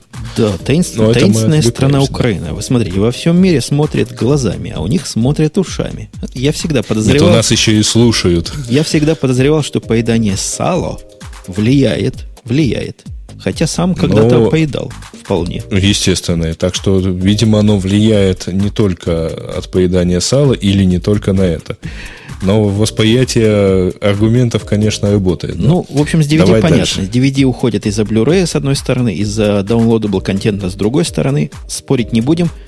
Но технология еще проживет, так. я думаю, лет 20. Что у них номером следующим идет? Номером 3 у них журналы, каталоги и газеты. Имеется в виду, видимо, бумажная. Слушай, ну как правы, просто тут хотел бы я сказать нет и, и возмутиться за бумажную продукцию, но вот ты когда газету последний раз читал? Я газету э, читал последний раз, э, по-моему, сегодня суббота, да? Значит, где-то в среду или в четверг я ее читал. А мы получаем некоторое количество местной прессы, я ее регулярно прочитываю, хотя бы там, если там на обеде что-нибудь просмотреть, пока время есть. Но с газетами я почти согласен, потому что действительно их основной конек оперативность и э, их основные возможности это, в общем-то, все прекрасно покрывается интернетом. Там интернет, э, собственно, был как раз на прошлой неделе какой-то э, выхлоп такой от New York Times, которые жаловались, что у них как-то совсем все плохо с бумажным изданием, и все пытается потихонечку перетечь в интернет. Но у нас тут один журнал не выдержал и закрылся, и переедет. Весь, вся редакция продолжит работу в интернете. Но вот что касается журналов и каких-то цветных глянцевых каталогов, там немножко другой бизнес.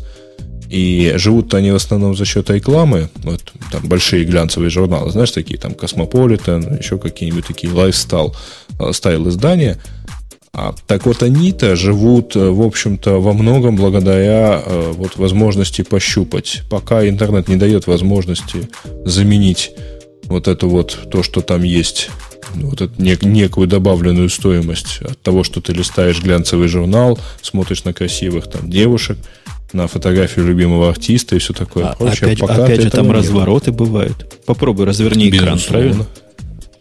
безусловно. А, и поэтому думаю, что вот это как-то все-таки... Хотя они тут приводят свой собственный пример. Как я понимаю, их э, журнал иллюстрированный, красивый, все-таки чуть-чуть помирает. Помирает. И, и да. Я, кроме вот Космополитена и Плейбоя, вряд ли вижу себе другие отрасли, где бы еще бумажная пресса жила. Что же касается газет, я даже не помню, когда я их последний раз держал в руках, не то что читал. Не, ну есть одно место, где у нас просто э, провоцируется на чтение газет. Догадываетесь, какое? На работе такое место. Боже мой, у вас что там, все так плохо? Не-не-не, у нас... С поставками туалетной бумаги? Нет, у нас в туалете специально для читания есть прямо такой ящичек, в котором лежат газеты и всякие другие издания. Можно взять, про спорт почитать. Даже там я их не читаю. Америка – страна самых читающих в мире туалетов. Да, в общем, мы условно согласны с, с газетами, и немножко не согласны с журналами. Номером, номером вторым Video Games on Discs. Это что такое? А, это для PlayStation всякие диски? Ну, не только для PlayStation. То есть, э, речь идет, видимо, о том, э, это продолжение рассказа про DVD. Э, речь идет о том, что э, доставка игр на дисках, она все-таки тоже вот скоро умрет совсем не согласен, поскольку очень большой кусок видеоигр это видеоигры на консолях. Там и что? нет или почти нету э, возможности закачивать и играть. Подождите, Когда... обож... обождите. Да. Это ты с чужого ну голоса поешь или, или Рабинович напел в соседнем доме? Это вообще, ты что такое несешь, извините? Ты про что? Я говорю про, по то, PlayStation что... 3, где мой мальчик накачал такое количество игр – и просто таких, я о них даже не слыхал. Ты прямо с PS3 подключенный к интернету, по-моему, даже по uh-huh. Wi-Fi. И там у них есть такой то ли магазин, то ли каталог, ну, в общем, он, он понимает. Говорят, в 360 э, Xbox тоже можно все качать. Я не знаю, можно ли там это покупать. Я как-то от этого далек, я ему карточку для этого не давал. Но то, что доставка игр там есть, и она уже живая, работает, а зачем, по-твоему, в этой PlayStation 60 гигабайт диск, если на нее не качать? Как туда еще данные доставлять? Ну, я ориентировался в основном на более такие близкие нам классово, типа PlayStation Portable. Там да, принципиально да, можно только диск вставлять. Ну, Dendy это все совсем как-то все старое. А, значит, ну и в любом случае, возможно, так сказать, в стране победившего интернета все очень хорошо, но я себе с трудом представляю, что я два DVD а, выкачиваю, чтобы вот поиграться, чтобы, чтобы, вернее, сын поигрался, ну, не знаю. Так оно само качает ночью. Чего нам, собственно? Оно такое умное, не забивает весь канал. Там, кто его пиратом обзывает, вы не правы. Это стандартное место такое. Я не знаю, можно ли через PS3 пиратское качать. Не знаю, не пробовал. Но это стандартное место, где превьюшки, демы игр – он выкачивает массу всего, то, что они бесплатно, бесплатно раздают. А, так что, так что, так что я согласен с авторами статьи, что видеогеймсы он дисках хорошо бы, чтобы отошли в прошлое. Хотя надо упростить покупку. Я туда, зайдя, не понял, как это покупать. Куда карточку вкладывать. Надо дырочку специальную в PlayStation, чтобы карточкой провести можно было. Ну, я подозреваю, что там в любом случае будет достаточно много вопросов по поводу э, всяких DRM в этих сервисах. Mm, ну, Поэтому их, может быть, не очень активно продвигают, потому что, ну вот, правда, э, если это и американский сервис, то у нас, у нас по-моему, такого не сильно доступно. Ну, не знаю. Не знаю, что вам сказать. Далек от ваших реалий. А вот номер один да. хорош. Номер один совершенно расходится Чудесен. с вашими реалиями. Да нет, почему расходится? Вот, как кэша, номером один кэша, в этой схеме кэша. это кэш, наличка, да? Ну, и он не расходится. Ну, вообще, э, сейчас вот после, за последние 10 лет э, всякие наши многочисленные банки так увлеклись всякими зарплатными проектами, что, э, по-моему, в Украине уж точно карточек больше, чем население. А, поэтому все вот как-то совсем хорошо. Другое дело, что не, не везде и не всегда можно заплатить карточкой. А, хотя Год, Наверное, можно года попытаться. два назад я был последний раз в России. Конечно, два года это срок, но тем не менее, два года назад был в России. Действительно, карточкой можно было попользоваться в двух местах, известных мне там. Э, во-первых, сунуть в, в аппарат, который дает деньги. Не во всякий, но в, в не, некоторые мою карточку понимали. А во-вторых, был один магазин, который принимал карточки. Большой. Во всех остальных местах меня бы побили, если бы я карточку попытался им дать. Там рестораны, кафе и другие места развлечений. Ну, там даже ну, стыдно предста- предлагать было такое. Не, не знаю. У меня абсолютно спокойно в Украине берут карточку. Был совершенно замечательный э, момент лет 10 назад, когда в центре Женевы э, украинская карточка сработала быстрее, э, собственно, швейцарской. Э, но э, то есть у нас как-то в этом отношении немножко получше, и практически, ну, хотя бы виза электрон какая-нибудь или еще чего-нибудь, есть вот действительно практически у всех, даже у пенсионеров. Но пользоваться, ну, во-первых, конечно, есть вопрос всяких там социальных торможений, что не все ими пользуются. И получив там зарплату на карточку, все быстренько первого числа бегут к банкомату, тут такие очереди стоят в начале месяца. Все быстренько снять и пойти. А у нас очень много где принимают. Вот тут пишут, что в, в, в кинотеатрах не принимают. Не знаю. У нас принимают. У нас принимают. Я одно место знаю, где не принимают точно карточку, потому что исключительно для этого я вообще снимаю деньги. Больше ни для чего деньги наличные мне тут не нужны в североамериканских штатах. А именно мужик, который в поезде билеты продает, он карточки не принимает. Mm-hmm. Вот если забудешь купить билет, а мы всегда забываем в последнюю минуту, на него садимся, на электричку, там надо наличных, по-моему, 5 или 7 долларов иметь. Вот для него и снимаю, для родного.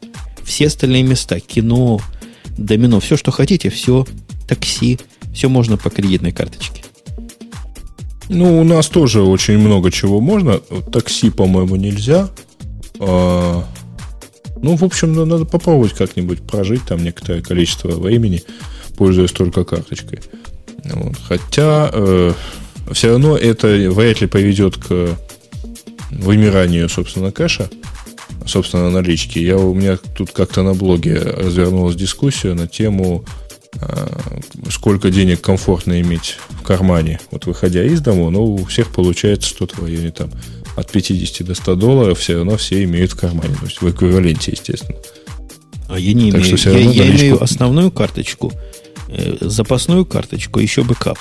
Вот с этими карточками а. всегда хожу, а денег наличных а, нет вообще а никогда. а помнишь ли ты замечательный э, э, сюжет Ералаша, а на всякий случай у меня еще и проездной имеется? Ну, конечно, бэкапов у меня всегда два, и они все независимые. Иногда даже, когда жена не забирает дебетную или дебетовую, как по-вашему она называется, она тоже у меня в кошельке, ну, чтобы не потерялась. Чаевые не дают, конечно, даем чаевые. Чаевые везде, где принимают карточки, принимают по карточкам. Ой, как здорово-то у вас. А у вас не так, нет? Нет, у нас э, чек одно, а че, у нас просто чаевые не так глубоко интегрированы все-таки в официальную жизнь.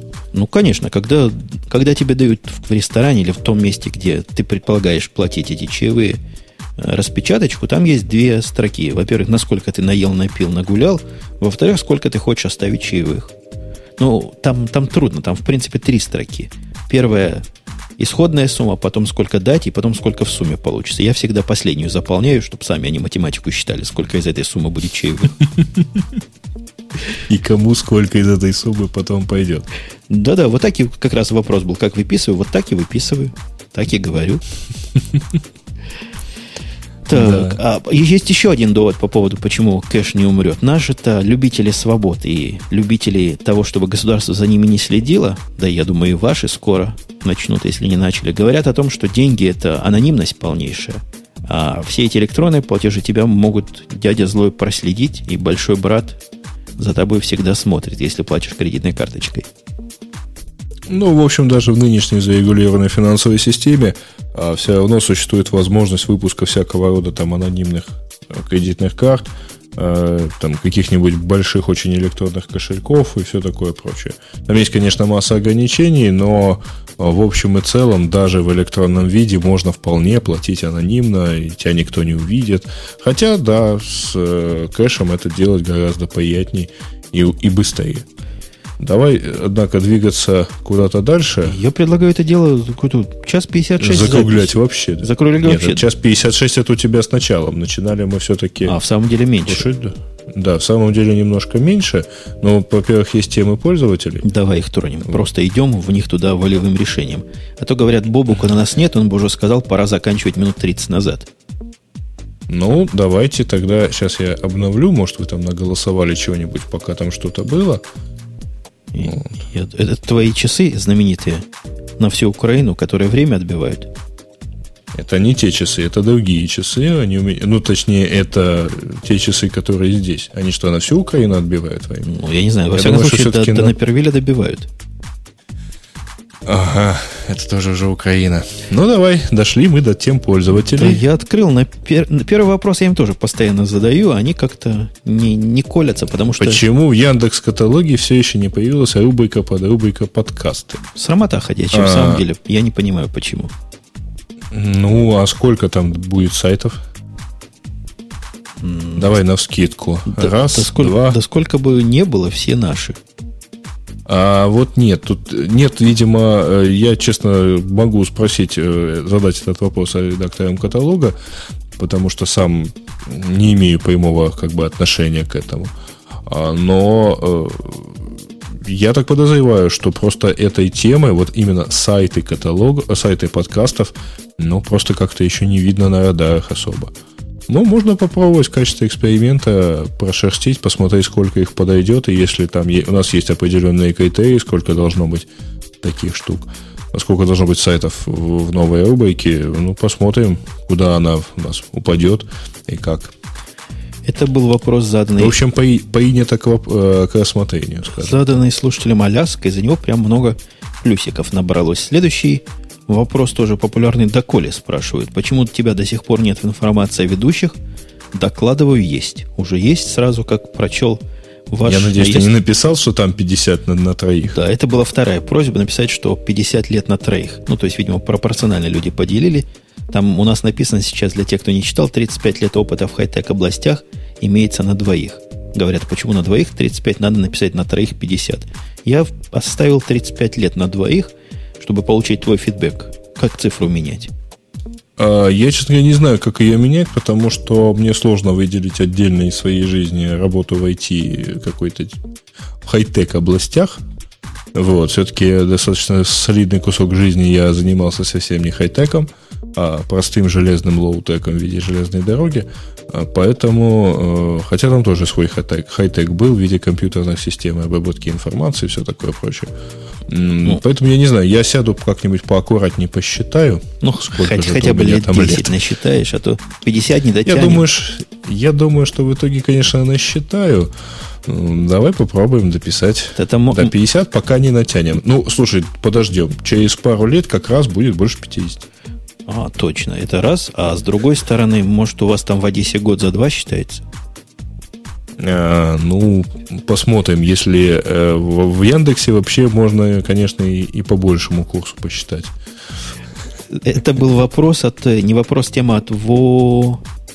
Во 3Dix. Как Во 3Dix. Как он себя называет, я даже трудно Трудно себе представить. Я даже не, не буду пытаться это. Вообще-то больше похоже так вот по написанию на воздух. А, точно, воздух. Вот, Если это так, ребята, ну давайте вы будете придумать менее изысканные ники себе, а?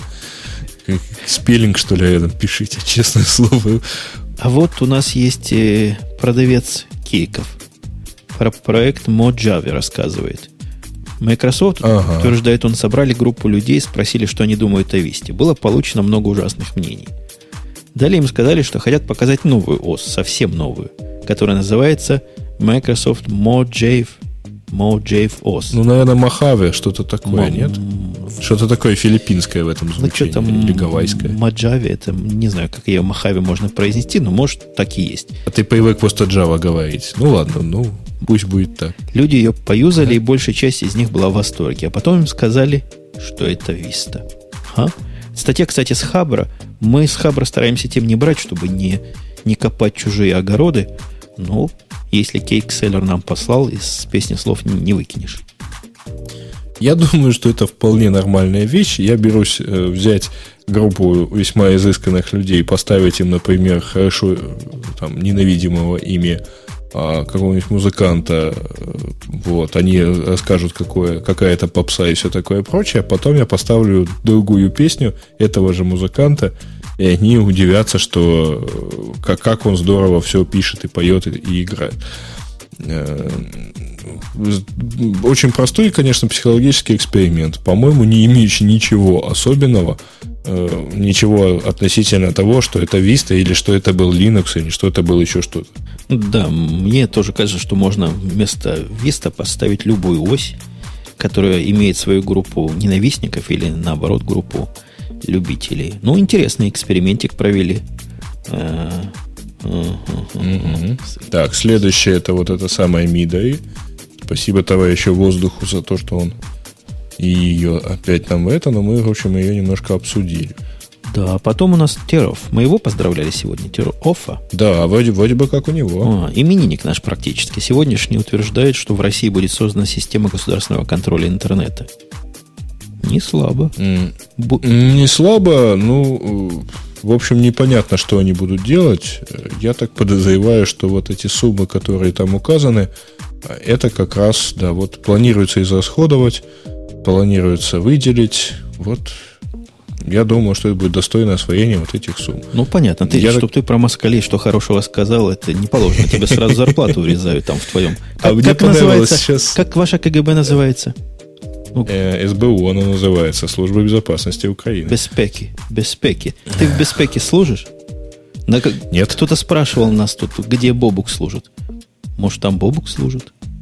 Не в курсе? Mm. Чего он туда в Киев Нет, ездил? Совершенно. Может, не, на ну конспиративную ездил, квартиру, он... явки, пароли? Нет, нет, нет. Я практически полностью его отследил. Не было там никакой конспиративной квартиры. И после этого он говорит, что а... он не служит, а? Слушай, на тему вот этих выполнения работ, выделения и планируется израсходовать, мне очень понравилась э, шутка последних. Я не знаю, говорят это вообще реальный заголовок, но я его сам не видел. А, что э, в России начато расследование по факту хищения крупной суммы средств, выделенных на борьбу с коррупцией. Ну что, хорошее дело, правильно. Рыба гниет э, откуда надо ей гнить. Ну, да. Если к техническим областям, то тут кроме денег никаких технических, технических объяснений нету, да? То есть 50 а, миллионов рублей будет ну, потрачено. по-моему, да, потому что, ну что это будет за система? Они что, какие-то фильтры поставят? Под система Они мониторинга запустят... средств массовой информации в интересах администрации президента. Какая-то какая демократически пахнущая статья. Какая-то либера... либерализмом запахло в нашем эфире. Смотри, развитие Я... по системе мониторинга СМИ в интересах администрации президента.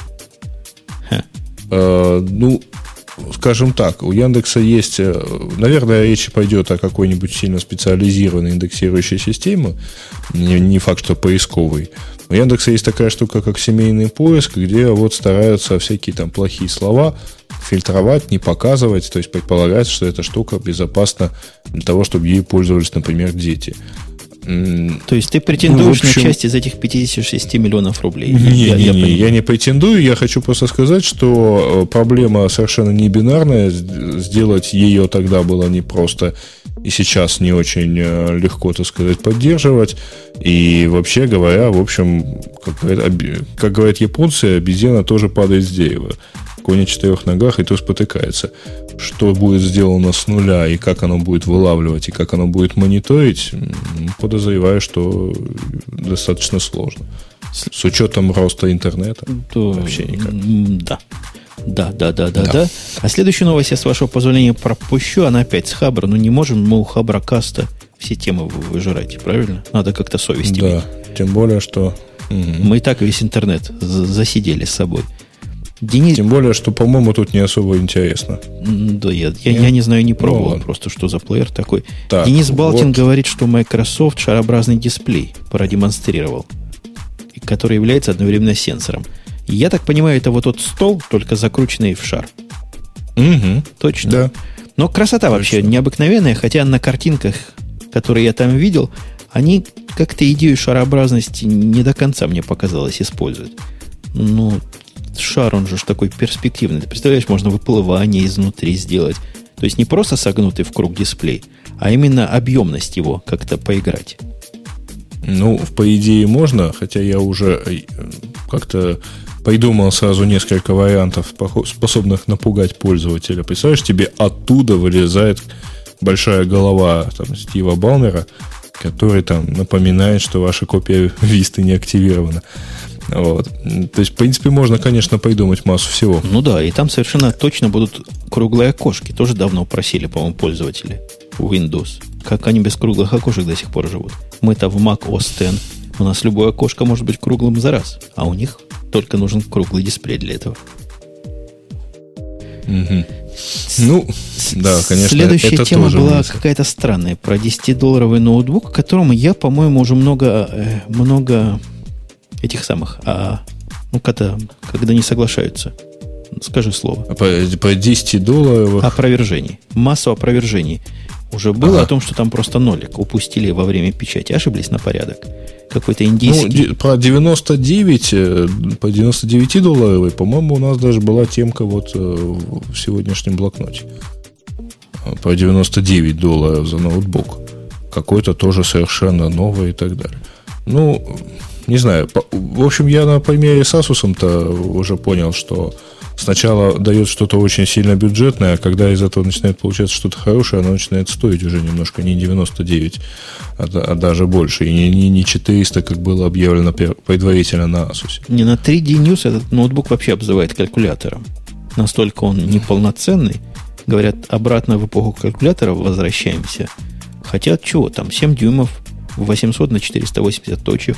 Самая прогрессивная операционная система от самой известной компании там стоит. Все дела, клавиатура. Типичнейший Asus на вид. Ну, тогда, значит, это... Да, в общем, на вид он очень... Слушай, а это не Asus случайно там нарисован? Не знаю. Просто в качестве иллюстрации. По-моему, да, и, да и параметры как с Asus описали. В общем, да. Ну, убийца Asus. Х... А мы как-то Хотя, слыхали, конечно, слушай, мы... слушай, 64 мегабайта встроенной памяти. Это сколько? Это что? Это и мегабайта, вот. Самая яркая особенность. И 64 мегабайта, по-моему, это, это не то, что фейк, это совсем какой-то кошмар. У меня 64 мегабайта стояло, и мне было мало в ну, ноутбуке в 2000 году, по-моему. А в, в Asus больше стоит? 128? 512. О, 500... Нет, 64 мегабайта. Там же Windows этот самый стоит. Э, Mobile Edition. Это CE. Зачем ей больше памяти? Там не настоящая система. Он, он, Совсем он большой Pocket PC с клавиатурой. Слухи, и дешевый. И, и дешевый, 99 долларов. А ты слухи слыхал о том, что наш русский ровер теперь будет этот Asus делать просто как стоячего? А по-моему, мы это в прошлый раз обсуждали, нет? Не а там было про Эльдорадо, это был не про ровер, Там то, ну, помнишь тему про Эльдорадо с э, выпуска, тоже что-то такое выпускают, угу. то ли в прошлый раз, то ли в позапрошлый. С друзьями китайцами, ну, наверное, и ровер все это там ну, же тоже и, собирает. Да, наверняка на соседнем станке. Вообще у меня тут есть э, в привате сообщение, э, просьба все-таки про вот этот социальный плеер что-то рассказать. Ребят, давайте мы как-нибудь на следующий раз, может быть, про него расскажем. Вы повторите эту тему, а мы хоть одним глазом на него посмотрим, потому что я вот его сейчас загрузил, я совершенно не готов сейчас его тестировать. Э, и тут много тем, которые с плюсиками есть еще, да? Есть еще тема, это мы уже обсуждали про Apple, Backdoor в Skype. Такая длинная история, причем ссылка ведет на хакер. Я видел более адекватные источники информации, тоже предлагаю ставить. Там есть о чем позлословить. Не все так просто. По поводу убийцы Google, я не слышал твоего последнего подкаста, но мне кажется, что-то ты про него там гадко уже сказал. А, я не сказал о нем ничего особого гадкого. Я сказал, что меня э, совершенно я не вижу там каких-то оснований э, считать его каким-то серьезным убийцей. В общем, убийств очень много, их постоянно там кто-нибудь пытается его убить. Мы бы рады помочь, но, ребята, сил, сил у них явно как-то не хватает э, изначально. То есть они даже дотянуться не могут. Там, безусловно, интересная концепция интерфейса, но, к сожалению, я как-то не заметил, чтобы она действительно там дала что-то полезное. Ну и нам тестировать сложно. Русские сайты, он скажем, знает крайне ограниченно, а на русские запросы реагирует соответствующе. Да, предлагаю действительно на... Ой, времени, вот смотрю на время, ужас просто, ужас. Да ладно, после, после, после прошлого Ужас. выпуска меня уже ничего не пугает. А, ровно два часа. Ровно два часа эфира, и это редко какая Вдвоем. радиостанция выдержит даже в шоу с десятью гостями. А тут просто не останавливаясь языками, хотя к концу темп, я у себя замечаю, падает. Ну, да ладно. Mm-hmm. Ну, да ладно. Да, заканчивать, кричат все, заканчивать. Публика сказала заканчивать, мы заканчиваем. Я... Да, ну хорошо, давайте заканчивать. Э, слушай, а, ну да, у нас некому раздавать эти. Майки? Майки далее. На, да. Надо возродить, возродить это дело. Как ну, давай не, не в неполном составе это делать, а то и голосовать особо нет. Точно. Но мы подумаем, мы помним про то, что майки у нас любят люди получать. Хотя было бы круче какие-нибудь виртуальные призы раздавать, чтобы меньше головной боли. Ну да ладно, подумаем об этом отдельности. Я напоминаю, что это был подкаст «Радио Ти», подкаст выходного дня, который с одного выходного дня по московскому времени переполз, конечно, в другой выходной день. С вами был ограниченный, но постоянный состав ведущих. То есть он такой не всегда будет, не бойтесь. На самом деле все, что я говорил о изгнании Бобука из этого храма хай-тека – оно все, конечно, было шутка юмора. С нами был Сергей, он же Грей, из города Одесса. Ну, а с э, того конца, э, с того берега Атлантического океана вещал э, Умпутун, постоянный, незаменимый э, Умпутун из замечательного города Напервиль под Чикаго. Ты должен был просто добавить, который стопроцентно мальчик. Вот все. На этом действительно все. Услышимся на следующей неделе. Надеюсь, в полном составе. Пока. Пока.